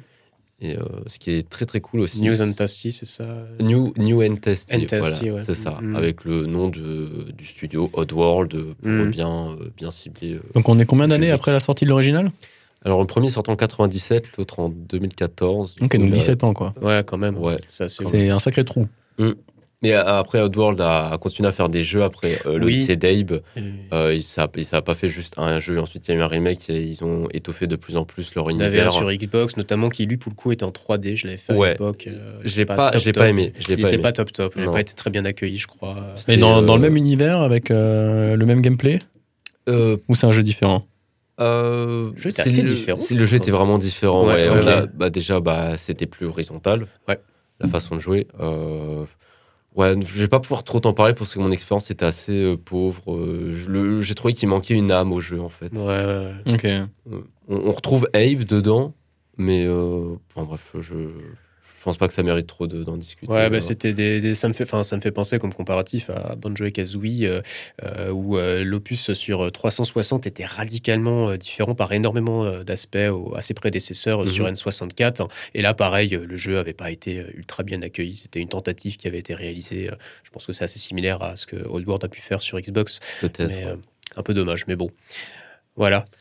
Et euh, du coup, on alterne régulièrement entre un jeu rapide et lent, ce qui est enfin un jeu rythmé. euh, moi, je, je me suis rarement ennuyé sur le jeu. Mhm. Et le ton du jeu euh, repose essentiellement sur une ambiance froide mais comique en fait. Mhm. Donc il y a beaucoup d'humour noir dans le jeu. Euh, bah, je- on y a un pouvoir de Abe par exemple dans, dans le jeu où tu as un pouvoir d'envoûtement en fait. Mhm. Tu peux euh, faire. euh, voilà, tu prends ta, tu tu t'appuies sur une touche euh, enfoncée et euh, tu peux contrôler une créature. Et euh, une fois que tu prends le contrôle de cette, cette créature, la seule façon euh, de revenir à toi, c'est de la tuer en fait. Et une fois, et en fait, quand tu la tues, la, la créature elle explose en mille morceaux en fait. Euh, franchement, et il y, a des- y a des bouts de chair qui, qui, qui, qui limite l'impression que ça vibre un petit peu sur l'écran. euh, ouais, ouais, franchement, ils y vont pas de la main morte. Ouais, et puis même le jeu est assez grivois, je crois. Il y a toute une mécanique autour des, des, des etc. Ouais, c'est ça. Et, et par exemple, il- bah, par exemple, une fois que tu as tué quelqu'un que tu as envoûté, il va faire un petit rire, euh, eh, eh, tu vois, genre, euh, t'es content ou quand il va, quand il va péter, des fois, bah, bah, il va être trop content aussi. Hein. euh. Ouais, ouais. C'est un humour qui peut ou ne pas plaire, mais ouais, Arthur, Effectivement, c'était mon expérience de jeu. Euh, dès le début du jeu, tu peux donc interagir. Il y a une interaction, c'est le P, qui fait beaucoup rire les autres minocons, et bah moi aussi. euh, ça a marqué Voilà. beaucoup de joueurs, ça. Ouais, ouais, ouais. Ok. Et il y avait eu euh, Soulstorm aussi, qui était. c'est ça Non, C'est ça. Soulstorm, ouais. Et en fait, euh, je vais faire un petit peu un, un petit côté histoire. Euh, L'Odyssée d'Abe, euh, trois ans après euh, sa version sur PS1, il y avait euh, l'Exode d'Abe, en fait. Oui, c'est ça. Et en fait, l'Exode Dave, euh, les développeurs n'ont pas aimé le sortir parce que, bah, en fait, ils étaient un petit peu pressés par les investisseurs que, dans leur boîte avant de revenir indépendants par la suite. Et ils, devaient- ils étaient du coup précipités par le temps Mhm. et ils n'étaient pas du tout satisfaits en fait de ce qu'ils voulaient sortir.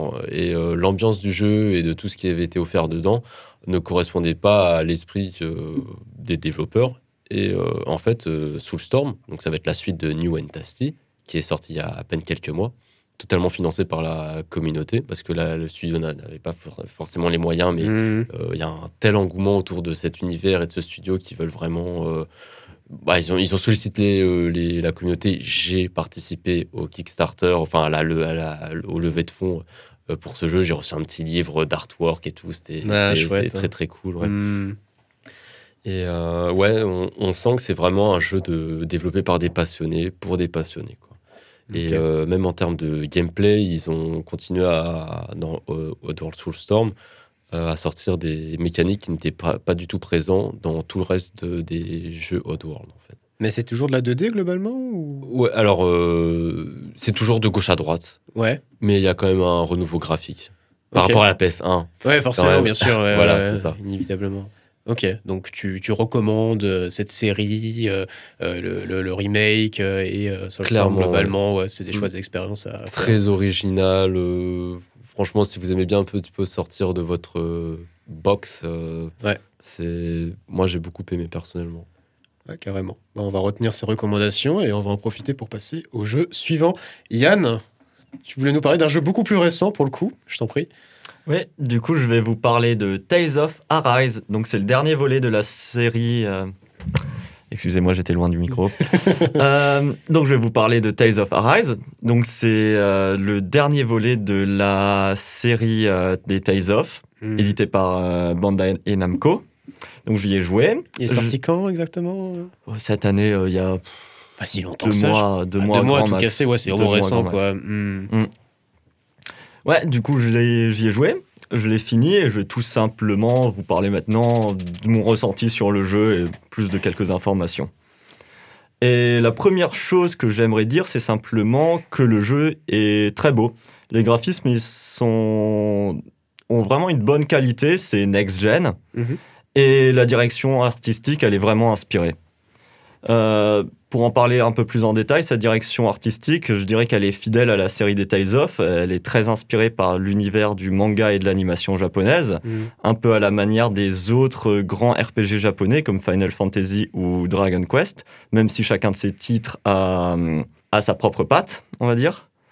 Euh, mais là où Final Fantasy est très fort pour réinventer son gameplay et son système de jeu, où Dragon Quest est très fort pour ne rien faire de tout ça, euh, les, joueurs étant, C'est tellement ça. les joueurs étant de toute façon satisfaits à la vue du premier gluant en 4K. Bah ouais. Tales of est lui connu avant tout pour ses histoires plus travaillées, traitant de thématiques fortes et ses personnages plutôt bien développés et nuancés, qu'ils soient du côté des protagonistes ou bien des antagonistes. Et Tales of Arise ne déroge pas à la règle, avec une trame principale d'un minimum d'une quarantaine d'heures, Hmm. et ses thèmes pr- principaux étant la discrimination, la domination, la politique et l'exploitation. des thèmes assez forts et sérieux, dirons-nous, et leur traitement est loin de donner une vision manichéenne des choses, ce qui est pour moi un très bon point vis-à-vis du scénario. Ok. En plus de cela, chacun des six personnages aura d'une certaine manière euh, sa thématique propre à affronter, quelque chose de plus intérieur, de plus personnel, comme la solitude, la vengeance ou le deuil. Mais de quoi ça parle au final? Parce qu'avec tout ça, on n'est concrètement pas très avancé. Et parce que le chroniqueur, là, il parle, il parle, mais il a toujours pas dit c'est quoi le scénario. c'est un JRPG, il y a un scénario forcément. Exactement. Effectivement, et j'y viens. Bon, déjà, vous, vous aurez compris que ce n'est pas très joyeux, rien qu'à entendre les thématiques, et pour cause, cela fait 300 ans que le monde, enfin, devrais-je plutôt dire la planète Dana, a été colonisé par les habitants de la planète voisine, Rena. Est-ce que la planète Anna, c'est là où se passent aussi les autres événements des autres Tales of ou c'est un tout nouvel environnement? Absolument pas. Dans chaque Tales of, euh, on change totalement d'univers. Ok, d'accord. Il n'y a pas de continuité scénaristique. Il y a des clins d'œil, des easter eggs, mais euh, l'idée c'est qu'ils prennent le parti pris que c'est des autres univers totalement. Hmm, ok, je vois mieux. Hmm. Et du coup, depuis euh, cette invasion, la planète est séparée en cinq régions, chacune dirigée par un seigneur de Rena.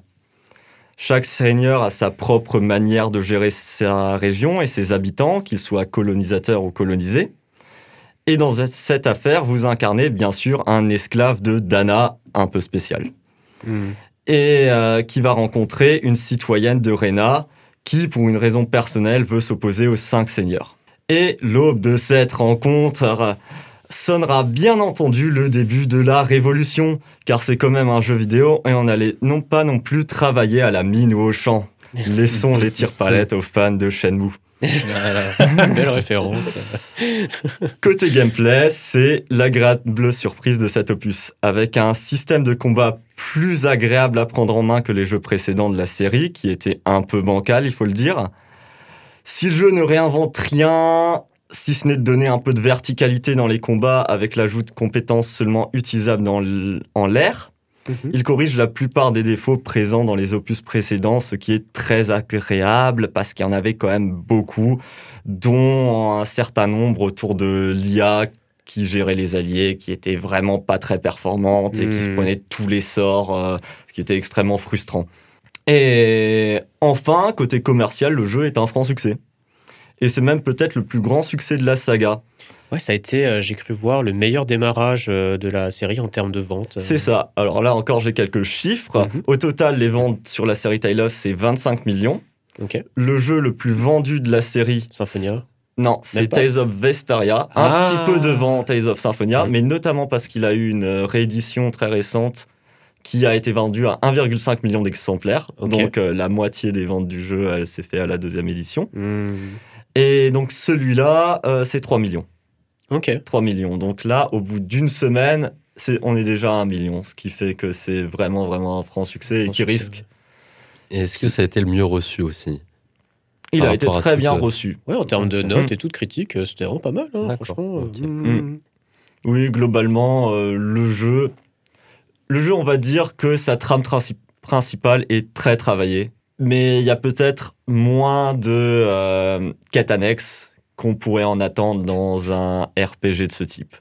Mais globalement, ça a convaincu les gens, sachant que la trame principale est déjà assez longue, quarantaine d'heures, c'est pas mal. Donc c'est un jeu que tu recommandes Oui, vraiment. Même pour des, non-initiés, euh, forcément. En fait, euh, justement pour des non-initiés, je ah, dirais. Parce que je trouve que peut-être où avant les Tales of étaient vraiment dans leur univers, leur truc, celui-là euphémise un peu leur univers d'une certaine manière. Il est moins marqué Tales of que les autres Tales of.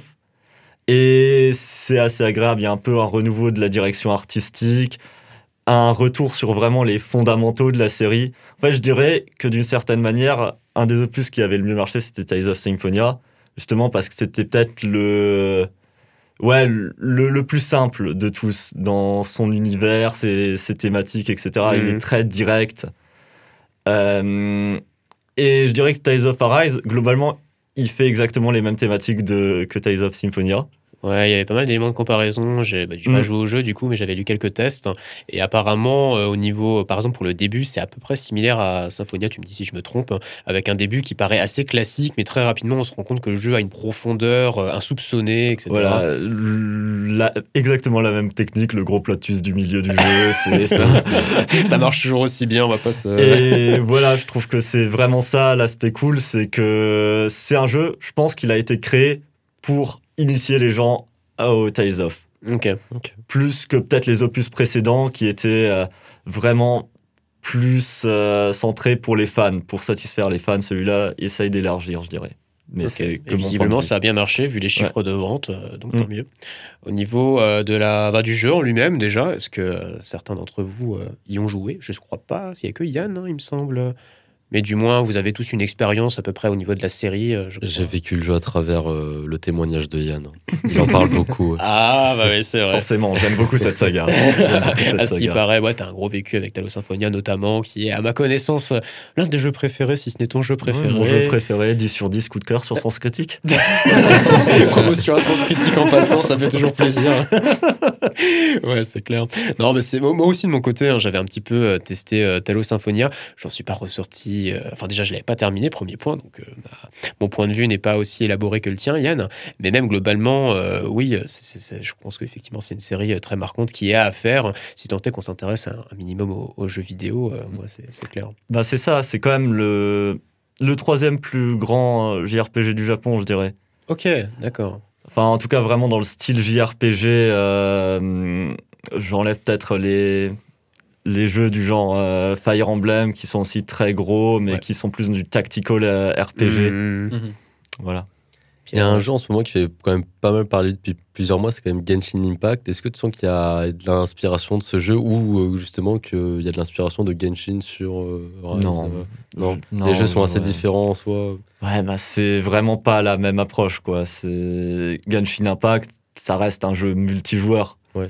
Là où Tales of Arise, c'est vraiment un jeu à scénario. Genshin Impact, le scénario, honnêtement, il est assez anecdotique. D'accord. Pff, Il y a Il y a juste visuellement, il y a, des- Ouais. il y a beaucoup de points Bah, communs. quoi. c'est visuellement, bah, c'est oui, c'est du style manga, quoi. D'accord. Mais les Tales of, c'est depuis toujours que c'est un style euh, manga. Ok. Mm. Ok. Bah, merci. hein. Quelqu'un voulait encore rebondir ou on peut enchaîner? Moi, j'ai peut-être juste une question. euh, donc, on est sur du JRPG, donc on a des personnages qui deviennent de plus en plus forts, qui ont des capacités qu'on peut personnaliser, j'imagine?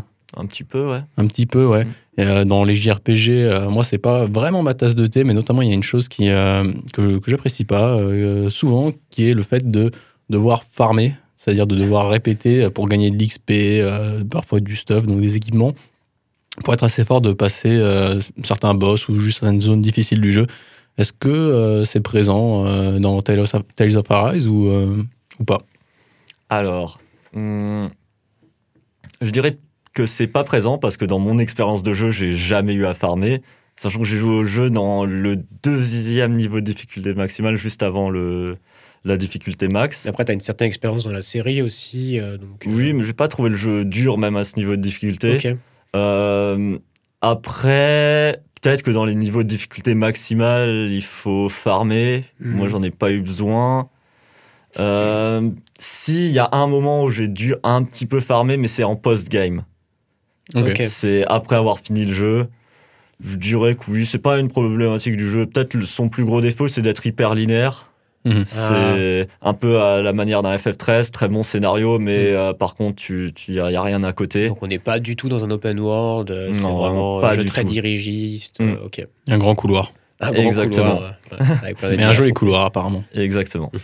Ah, tant mieux. Ok, ouais. Donc apparemment aussi, donc vu qu'il y a des difficultés à choisir, euh, l'expérience de jeu va aussi dépendre de ça. Donc peut-être si quelqu'un un peu comme moi n'a pas envie de farmer, euh, peut-être justement de pas aller dans les difficultés les plus difficiles et euh, il y aura pas de problème à ce niveau-là.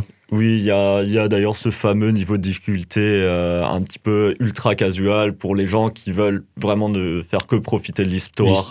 L'ambiance. ce- les Mm. combats ne seront jamais une difficulté dans celui-là, donc euh, un peu pour tous les goûts. Quoi. Donc un jeu très accessible, pas besoin d'être particulièrement compétent au niveau jeu vidéo pour pouvoir en profiter. Et Mm. en plus, comme tu l'as dit, euh, c'est c'est euh, c'est c'est pas un jeu qui comment dire qui nécessite d'avoir fait euh, d'autres opus. Donc euh, voilà, un bon épisode introductif.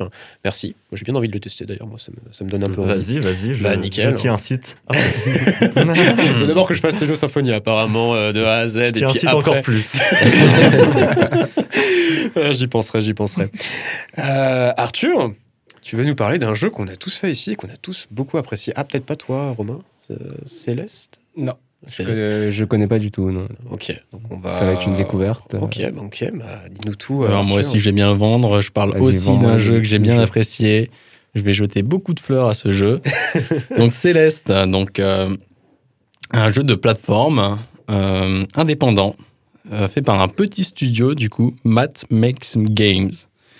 Sorti en 2018 après deux ans de développement, c'est un un jeu de plateforme où on incarne Madeline, une jeune femme euh, qui tente de gravir le mont Céleste, donc euh, un mont fictif euh, qui serait au Canada. Donc, on, voilà, on apprend à découvrir ce personnage qui, qui, va, qui, qui a cette lutte intérieure, qui, qui est en recherche de challenge et qui en même temps, on apprend au fur et à mesure du jeu qu'elle a vécu des difficultés dans sa vie, notamment des dépressions. Donc, euh, beaucoup de, voilà, de lutte intérieure. Et donc, moi, mon expérience personnelle, c'est euh, bah, Yann qui me l'a qui montré ce jeu. J'ai joué chez lui. Et euh, c'est un jeu qui se fait assez rapidement et j'ai tout de suite été vraiment sous le charme. Et c'est le genre de jeu où tu y joues et tu te rends compte que tu passes beaucoup de temps à y penser finalement, à, à- à repenser aux événements. Après, tu passes du temps à réécouter les musiques qui te Mhm. rappellent de nouveau le jeu. Et euh, en fait, voilà, de- tu joues au jeu, il a l'air de, de pas grand chose comme ça. Tu passes un bon moment et tu te rends compte à quel point finalement ça, te, ça continue à te travailler, tu continues à y penser et tu te rends compte à quel point tu as passé un, un bon moment et à quel point l'univers est riche. Hmm. Et donc, euh, c'est un jeu auquel j'apprécie euh, rejouer. Du coup, maintenant, bah, j'ai acheté- le jeu rien que pour supporter, tellement, euh, voilà, pour supporter le, ce petit studio, Matt, Ma- Matt Makes Game. Et en fait, donc voilà, le jeu, donc jeu de platformer, donc on, on incarne ce petit personnage qui va. Du coup, c'est vraiment platformer euh, parcours, on va dire. C'est un peu voilà, comme Mario. C'est une grosse source Euh, d'inspiration. euh, De toute façon, ça se remarque, mais ouais. Hmm. Donc, euh, moins le côté puzzle, plus le côté agilité, euh, réactivité, sauter de plateforme en plateforme. Donc, on va gravir cette montagne. Donc, il y a de la verticalité, mais aussi, bien sûr, beaucoup d'horizontalité, comme dans les, beaucoup de jeux platformers. On saute de plateforme en plateforme. Il y a des plateformes qui tombent. Parfois, il y a des bumpers, des trampolines. Parfois, il y a des blocs dans lesquels on peut sauter dedans pour les traverser avec notre pouvoir de dash qui permet de se propulser dans une direction.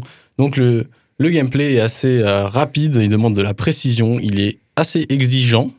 Donc, euh, en tout cas, il le sera pour les personnes qui ne sont pas vraiment habituées au platformer. Pour les gens un peu plus habitués, ce sera assez relativement simple, mais tout de même, il challenge, le jeu challenge de manière progressive au fur et à mesure. Après, il y a tout de même, euh, je me permets, peut-être que tu allais le mentionner par la suite, mais il y a quand même un mode. euh, Tout euh, à fait, qui- ouais. C'est ça, j'ai prévu d'en parler euh, vers la fin.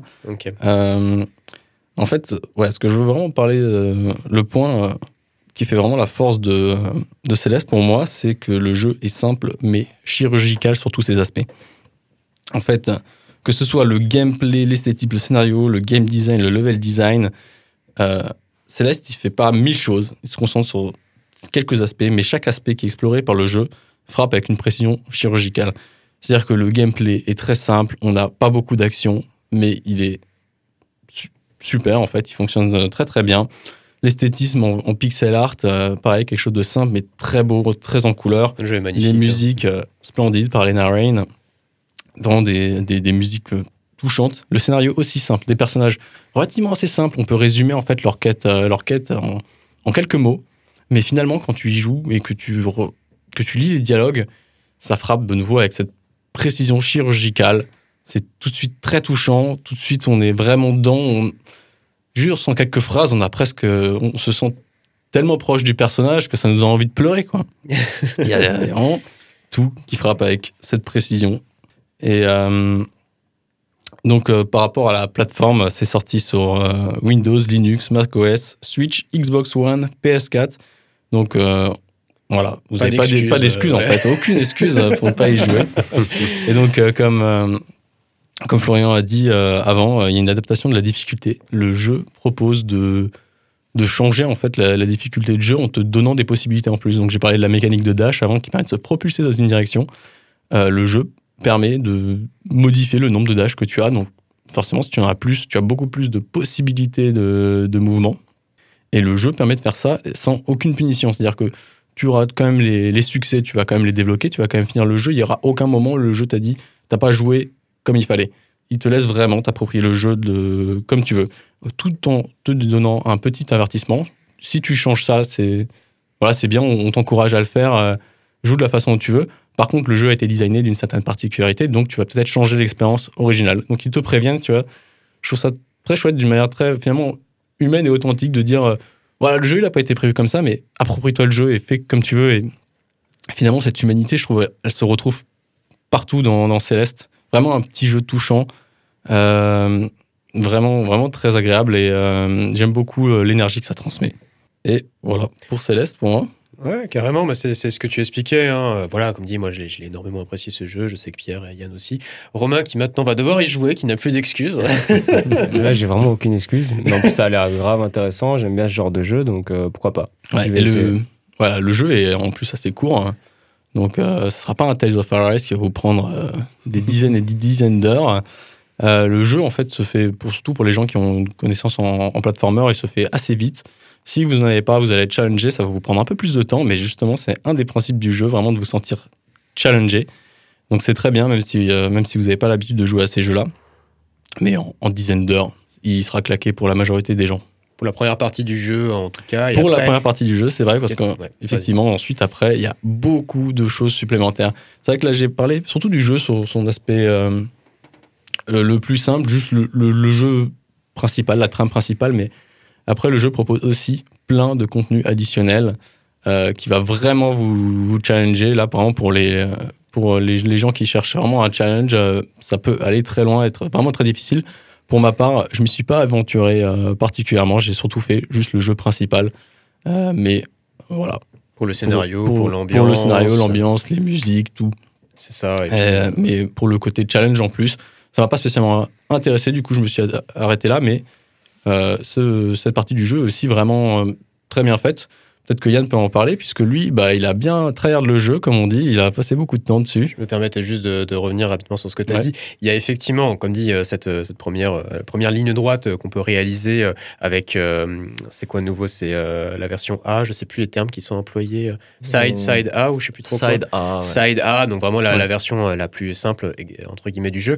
Mais même dans cette Side A, tu, tu peux trouver des, des fraises des fraises, hein, les fraises que tu peux, ils sont un petit peu cachées par-ci par-là, donc ça reste, euh, ça reste une expérience sympathique. Hein. C'est des fraises qui en soi ne vont pas forcément, enfin, certaines fraises vont effectivement un peu plus euh, challenger le joueur euh, au niveau de sa, sa, pratique du jeu, des mécaniques du jeu pour voir s'il les a bien maîtrisées, mais il y a aussi des fraises qui sont cachées, donc même là, des personnes qui ne sont pas forcément habituées au platformer peuvent s'amuser à explorer à droite à gauche, mhm. et c'est ça qui est chouette en fait. C'est un jeu qui est un peu fait pour tout le monde, tout le monde y trouve un peu son compte, et c'est pour ça que c'est ça qu'on l'a tous un peu aimé aussi, je pense.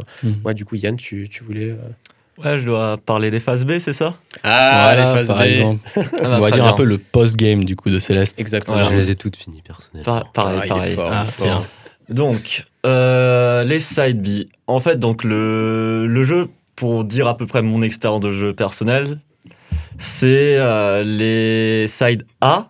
ça m'a pris une après-midi de toutes les faire. Hmm, à peu près. C'est vraiment rapide. C'est 5-6 heures, ça m'a pris. Je suis assez habitué des jeux de plateforme, du coup, hmm. c'était rien de très compliqué.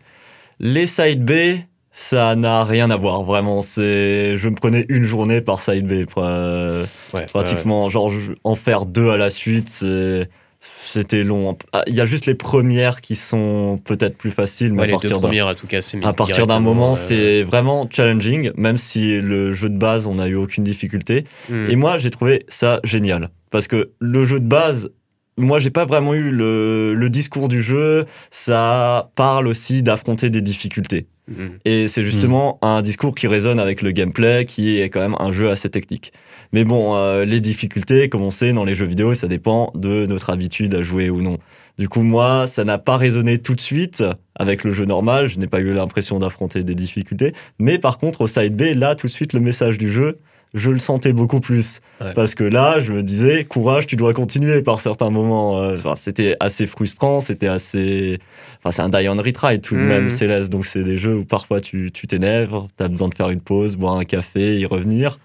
Et ouais, c'était chouette, c'était chouette. euh, sachant qu'il y a encore, en plus, après, des sides euh, C ouais. qui sont aussi très techniques, euh, encore, en- plus. encore plus différentes en fait. Ouais, euh, Chirurgical est le maître mot de ces c'est- une horreur, je ne les ai pas faites. Mais, mais pour les gens, pour qui peut-être comme moi, euh, pour les side A, eux, les side B l'ont trouvé trop facile. Peut-être que Hmm. justement ça répond à cette euh, demande. Mais ouais, mais c'est ce que j'expliquais, c'est fascinant. Euh, Pour revenir sur les fraises, par exemple, tu as une espèce de, de, de fraise euh, dorée. Je sais plus quand est-ce qu'elle se débloque exactement. Je crois qu'il faut avoir fini peut-être le jeu une première fois. J'ai un petit doute. hein. Les Ouais. side B, je crois qu'il faut avoir fini la side B d'un Il niveau. faut avoir fini la side B d'un niveau. Donc déjà, c'est accessible Mm. que pour les personnes qui ont, qui ont déjà bien tryhard de certains aspects du jeu. Et du coup, tu vas par exemple avoir cette espèce de fraise dorée qui va être une espèce de challenge assez ultime où il faut que tu je crois qu'il faut que tu finisses le niveau euh, est-ce que c'est que pour les side B ou c'est aussi pour les side A? J'ai un petit doute hein. mais il faut que tu finisses le niveau sans mourir une seule fois donc c'est encore euh, une espèce de, de strat supplémentaire niveau niveau challenge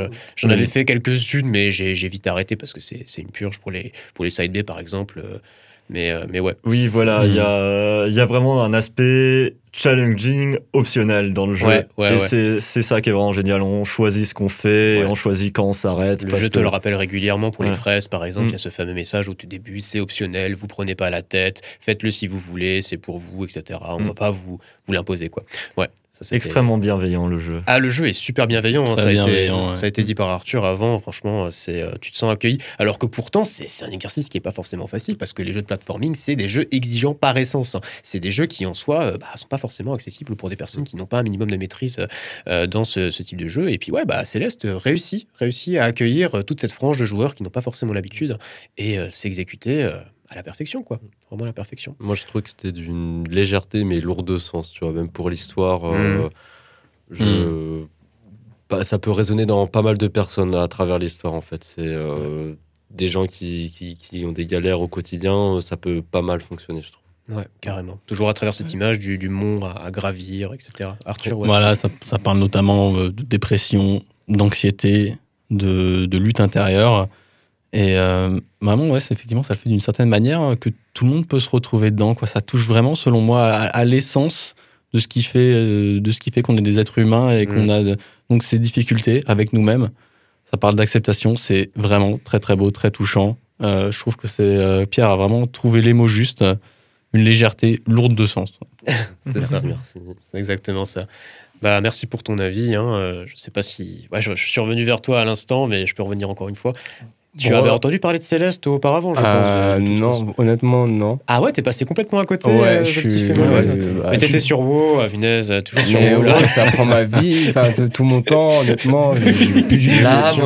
Ouais. Bah, quasiment, honnêtement, euh, j'ai failli rater euh, mon année de seconde à cause de World of Warcraft. et Moi, j'étais à fond dedans. Donc, euh, ouais, je suis passé à côté de beaucoup de jeux. Donc, j'en redécouvre beaucoup en ce moment, Hmm. dont celui-ci où je vais jouer. Ah, Ah bah, ouais, carrément. carrément. Bah, il a l'air bien, vous avez l'air convaincu. Donc, Oui, euh, oui, oui, ça. euh, Unanime. Il est souvent en promotion en plus, Mm. tu peux choper pour quasiment que dalle. Donc euh, vraiment, euh, hésite pas, fais-toi plaisir, hein, c'est un super moment. Mais c'est vrai que c'est assez facile de passer à côté de Céleste finalement, parce que les gens qui y ont joué, euh, les critiques sont très très positives, Ouais, mais finalement, euh, Mais c'est visuellement- facile de passer à côté quoi. Visuellement, en plus, euh, moi je sais que c'était mon ancienne copine qui jouait, je sais que visuellement euh, j'étais pas trop fan, tu vois, mais une fois que tu prends le jeu en main, c'est c'est une histoire complètement différente en fait. Tu- Mhm. T'es captivé du début à la fin, euh, t'as envie de- d'aller jusqu'à la fin du jeu d'une traite en fait. C'est aussi ça la force des jeux vidéo, c'est qu'avec pas grand-chose, on arrive à, à transmettre euh, de, de grandes choses. quoi. C'est- Céleste le montre bien. Ça, et puis c'est un, un jeu indépendant, il n'a pas forcément euh, le marketing de distribution Oui, bah oui, euh, d'un triple. A, quoi. Bien sûr, bien sûr. Mm. Ouais, faut un minimum s'intéresser aux jeux vidéo, je pense, pour tomber sur ce type de pépites. euh, Mais, mais ouais. Voilà, bah merci Arthur. Euh, Romain, tu vas pouvoir euh, clore euh, cette partie. Tu veux nous parler euh, de euh, un jeu très récent aussi, New World. C'est ça. Euh, bah, fidèle à moi-même, hein, toujours un MMORPG. Hein. Euh, bah, du coup, j'ai découvert New World il y a pas longtemps. Je me suis dit, avec le récent scandale de World of Warcraft, le fait que je quitte World of Warcraft, je voulais tester autre chose, découvrir un autre univers, parce que c'est ça la force d'un MMORPG, c'est de proposer un monde ouvert, découvrir du nouveau contenu. Et New World me semblait pas mal au vu des critiques. Parce qu'il y a eu euh, beaucoup de vidéos, comme dit encore une fois sur Twitch, YouTubeurs qui ont fait pas mal de critiques très positives. Donc New World, c'est quoi? C'est d'abord un jeu fait par Amazon. C'est assez étonnant. Amazon Game Studios. Ouais, c'est ça.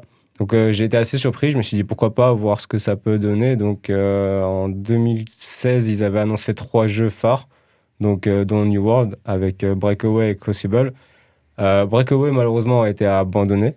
Crucible, on ne sait pas quand exactement il va sortir, il est encore en, bah, phase de développement.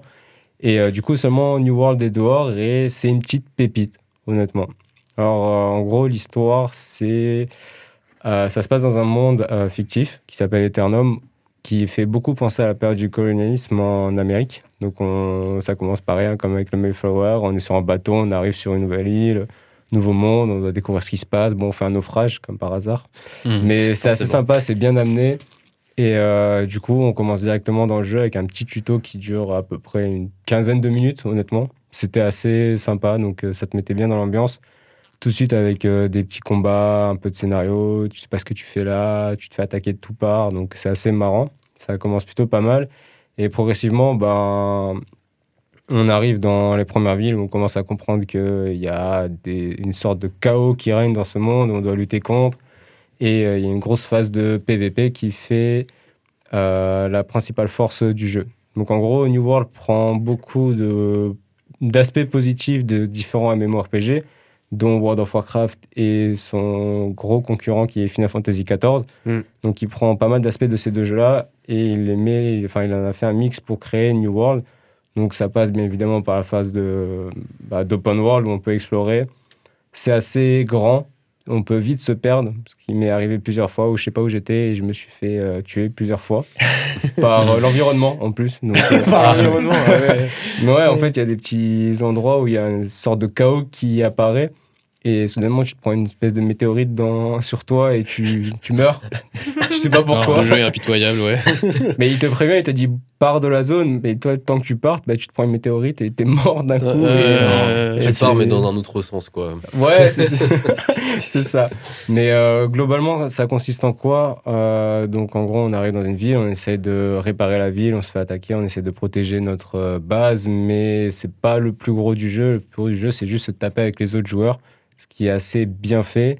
C'est pas obligatoire. Donc ça, c'est assez cool. Le PVP est pas obligatoire? Non, c'est pas obligatoire parce qu'en vrai, il y a plein d'aspects du jeu comme juste euh, développer ses métiers. Alors ça, c'est super intéressant.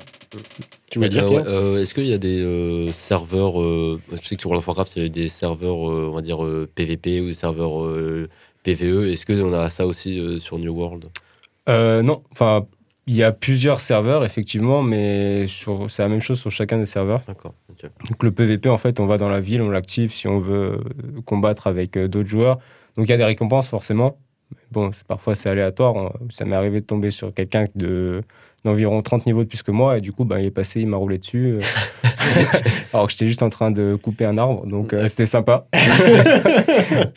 donc voilà, en parlant des métiers, donc on peut les développer, c'est ouvert à tous. Donc ça passe de, bah, comme dit, bûcheron à bah, forgeron, on peut faire tous les métiers, il n'y a pas de restriction. Donc ça, c'est assez sympa. Donc euh, il y a une grosse phase de, on va dire, de business tournée autour des métiers parce qu'en gros, il n'y a pas de marchand directement dans le jeu. Mmh. Donc on ne peut pas vendre sauf à partir de l'hôtel de vente. Donc ça, c'est, ça peut être euh, déstabilisant au début, surtout quand on a l'habitude de revendre ces objets qui servent à rien. Mais du coup, on peut les vendre et du coup, on peut aussi faire du recyclage. Euh, pour récupérer des matériaux, des pièces d'or, donc c'est assez sympa. Il y a une grosse économie tournée autour de ça, donc c'est le plus, enfin ceux qui se débrouillent le mieux auront le plus d'argent forcément comme d'hab. Hein. Mmh. Euh, ensuite, au niveau du gameplay, ce qui a une grosse force, donc ça reprend le gameplay basique de World of Warcraft. Donc euh, on a des équipements, on a des compétences, et on tue des monstres. Faites gaffe aux sangliers qui sont assez énervés. non, c'est pas Plus que les météorites encore. les météorites, c'est d'un coup. Les sangliers, c'est quand tu coupes un arbre, il y a eu trois sangliers qui m'ont foncé dessus. ah oui, les, gardiens de la nature. Mais c'est ça, genre, là, je les ai laissés tranquilles et ils m'ont tapé. ils m'ont tué. C'était pas drôle. C'est un environnement hostile. C'est vraiment ça. Mais c'est ça, mais c'est assez sympa. Donc ça change de passer à côté des monstres et ils s'en fichent de toi. Non, là, ils te, te rentrent dedans. Donc ça, c'est assez sympa. Donc niveau gameplay, on a ce qui change de World of Warcraft et de Final Fantasy XIV. Dans ces deux jeux-là, on a plein de compétences où on peut. Enfin, ça change aussi en fonction des classes. Là, on n'a que trois compétences et il n'y a pas de classe. Donc, comment on joue On peut avoir deux types d'équipements sur soi, deux types d'armes au choix. Donc, on peut être soit un combattant avec un, une épée et un bouclier, ou directement avoir des bâtons et on peut passer de l'un à l'autre comme on veut. Donc, on peut juste être un combattant au corps à corps et faire plein de dégâts, ou d'un coup passer en soigneur et Mhm. sauver tout le monde. Donc, ça, c'est assez fun, c'est assez bizarre au début. Ça m'a déstabilisé parce que j'ai l'habitude des classes. Donc, euh, chaque classe a, son rôle. Mais euh, finalement, c'est grave cool. Donc, en, en plus, on a juste à changer de l'arme. Ça se fait en- même en combat. T'es pas cantonné de A à Z euh, au choix de ta classe, quoi. C'est ça. Bah, c'est... Est-ce qu'il y a des classes ou pas? Non. Il n'y a pas tout de classe, d'accord. ouais. Ok. Oui, ça change ça. On peut dire qu'il y a des classes en fonction de tes armes, mais dès le début du jeu, t'as pas de classe, en fait. Et du coup, euh, tu as dit que tu pouvais passer de l'un à l'autre. Il n'y a pas d'arbre de spécialisation qui font que tu te commites euh, dans, un, dans, un certain, Alors- dans un certain style? Si, enfin oui et non, dans le sens où plus on utilise nos armes, plus on tue de monstres, plus on gagne d'expérience dans nos armes. Mhm. Et c'est ce qui permet justement de développer euh, des compétences, mais on peut faire toutes les armes. Il n'y a pas de limite. Donc c'est- la première fois que c'est fait dans, le- dans le monde des MMORPG. C'est ça. Bah, en fait, au début, il y avait une classe avec un rôle, puis après, il y a eu une classe avec plusieurs rôles, comme sur World of Warcraft Paladin qui fait les, ben, tous les rôles. Oui, oui. Sur Final Fan- avec Mm. euh, un personnage à chaque fois par classe. Sur Final Fantasy XIV, c'était un personnage qui pouvait faire toutes les classes, mais il fallait changer d'équipement et de cristal hors combat. Ouais. Donc ça, c'était déjà une grosse nouveauté. Et là, New World, on peut le faire directement en combat. Ah oui, ah d'accord. Ouais. Ah. Donc en fait, dans New World, c'est comme si tu avais un peu toutes les classes en même temps, Voilà, avec un niveau attribué à chacun. c'est ça. Ok. Donc ça, Ah, c'est ouais. sympa, ouais. Donc après, il y a des points de, de statistiques à- qui te permettent de te diriger vers une classe plutôt que d'autres.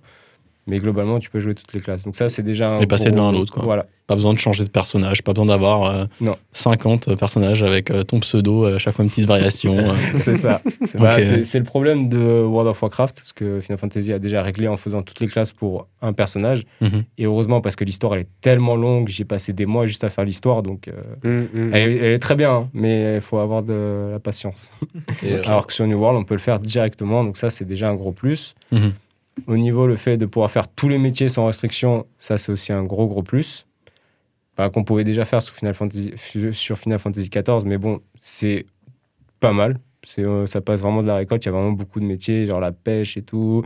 Enfin, récolter des plantes, des minerais, casser des cailloux, c'est assez drôle et tout. Alors, on se fait taper, mais c'est un petit plus. Et c'est pas répétitif. hein? Alors, si, c'est répétitif, mais ça te permet aussi d'explorer le monde. Donc, d'un côté, c'est un peu embêtant le fait que ce soit répétitif, mais aussi, d'un autre côté, tu découvres des zones. D'accord. Ouais. En même temps, il y a ce côté exploration que tu ça. dois aller faire à chaque fois, trouver un autre endroit pour trouver le prochain minerai qui n'aura plus d'expérience, plus d'argent. C'est ça. On peut en trouver dans les zones de départ, mais il faut vraiment fouiller. Tu vois, J'ai mis Ok. 4 heures à trouver euh, juste des minerais de fer. Et t'en parles aussi dans World of Warcraft, il y avait un, un contenu régulièrement ajouté euh, euh, quand c'était un petit peu l'âge d'or World of Warcraft. Et euh, sur New World, euh, quelle est la fréquence des patchs par exemple? J'ai j'ai vu sur internet un petit peu qu'il y avait des nouveaux patchs qui allaient, euh, on va dire, euh, retirer cette redondance dont, dont tu parlais actuellement. Euh, Est-ce que tu peux nous parler de ça?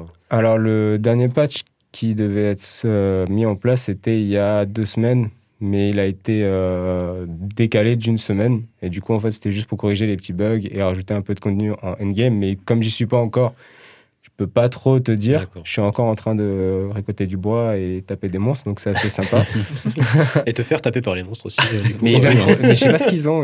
c'est trop- mais c'est c'est intéressant, ça change et tout. Donc ça t'oblige à tuer d'abord tous les monstres, sauf que ça ripop et tu, pendant que tu te coupes un arbre. Donc, euh, Ah, je parle- répète je parle un de peu le côté répétitif, justement, Ouais, est souvent c'est- un peu le problème. C'est ça. Bah, c'est aussi le problème des Ouais. MMORPG. Souvent, on doit faire plusieurs fois euh, des actions, comme tu disais avant dans d'autres jeux avec le farm. Le farming. ouais. Bah, là, c'est ça. Mais après, ça te permet de bloquer de meilleurs équipements. Donc, c'est un peu embêtant, mais bon, si on veut être plus fort, euh, c'est un peu nécessaire ce genre de jeu. Et ça fait partie du jeu, en fait. Il y a beaucoup de joueurs ça. qui aiment bien farmer, en fait. Moi, personnellement, j'adore. Ouais. Ah, franchement, tu juste- joues à des Muppork À Tales of Arise alors Et moi, non.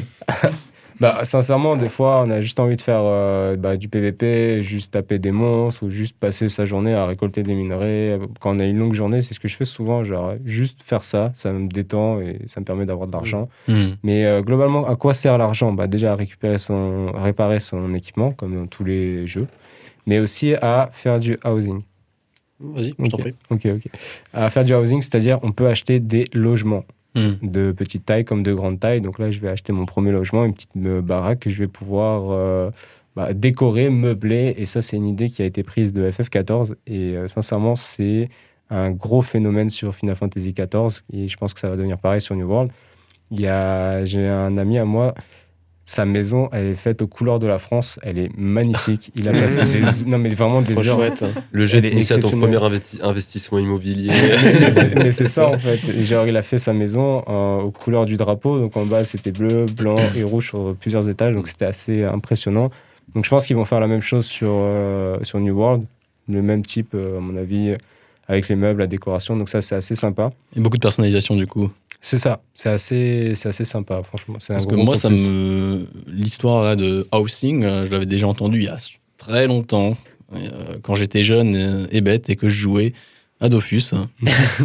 Euh, et euh, il y avait aussi possibilité d'acheter, d'ailleurs, ça coûtait beaucoup trop d'argent. Mm. C'était c'était incroyable. Mais le niveau personnalisation, j'ai l'impression que c'était pas, avait pas beaucoup.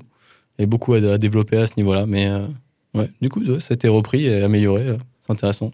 Bah, ça a été vraiment, vraiment développé avec Final Fantasy XIV où c'est vraiment très dur d'avoir euh, un logement. Genre, euh, il faut que quelqu'un n'aille plus dans son logement pendant deux semaines ou qu'il l'abandonne. Tout est pris.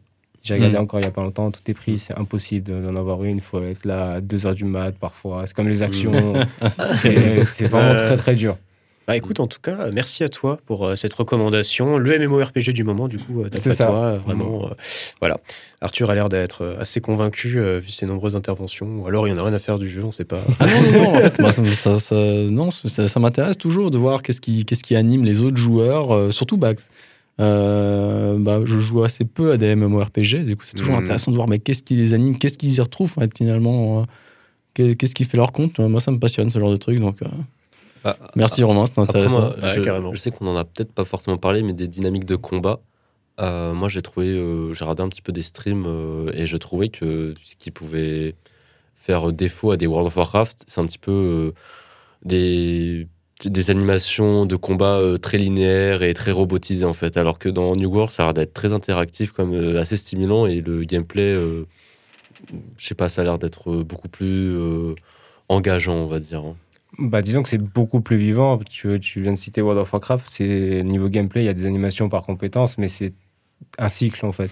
Ouais. Il faut, faut respecter un cycle pour faire le meilleur. Par exemple, pour ceux qui font des dégâts, c'est un cycle. Si tu fais pas ce cycle, bah, t'es nul en gros. Ouais.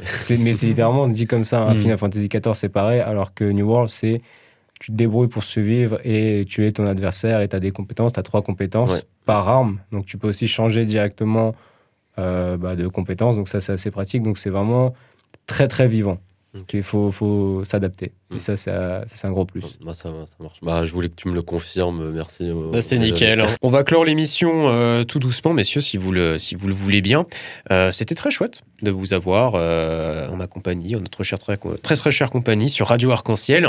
Euh, une émission qui a, qui a duré quand même presque, presque deux heures, mais euh, moi j'ai- appris plein de choses. Je sais pas si vous avez aimé euh, l'exercice de votre côté. euh. J'ai pas eu le temps passer. T'as pas vu le temps passer? Ah, C'est nickel. Voilà. Donc, euh, n'hésitez pas hein, dans- à revenir, euh, chers, euh, chers auditeurs. Dans un mois, normalement, on devrait se retrouver au, au même endroit euh, pour, euh, pour retenter l'expérience. On va à nouveau discuter euh, de nos jeux vidéo du moment. On va discuter de tout et de rien, de l'actualité. Et puis, euh, et puis voilà. Donc, euh, bah, c'était Talk About Beats sur euh, Radio Arc-en-Ciel. Très bonne journée, euh, soirée à vous. Et puis, on, on se retrouve très vite. À plus. Au À. Au plus. revoir. Salut.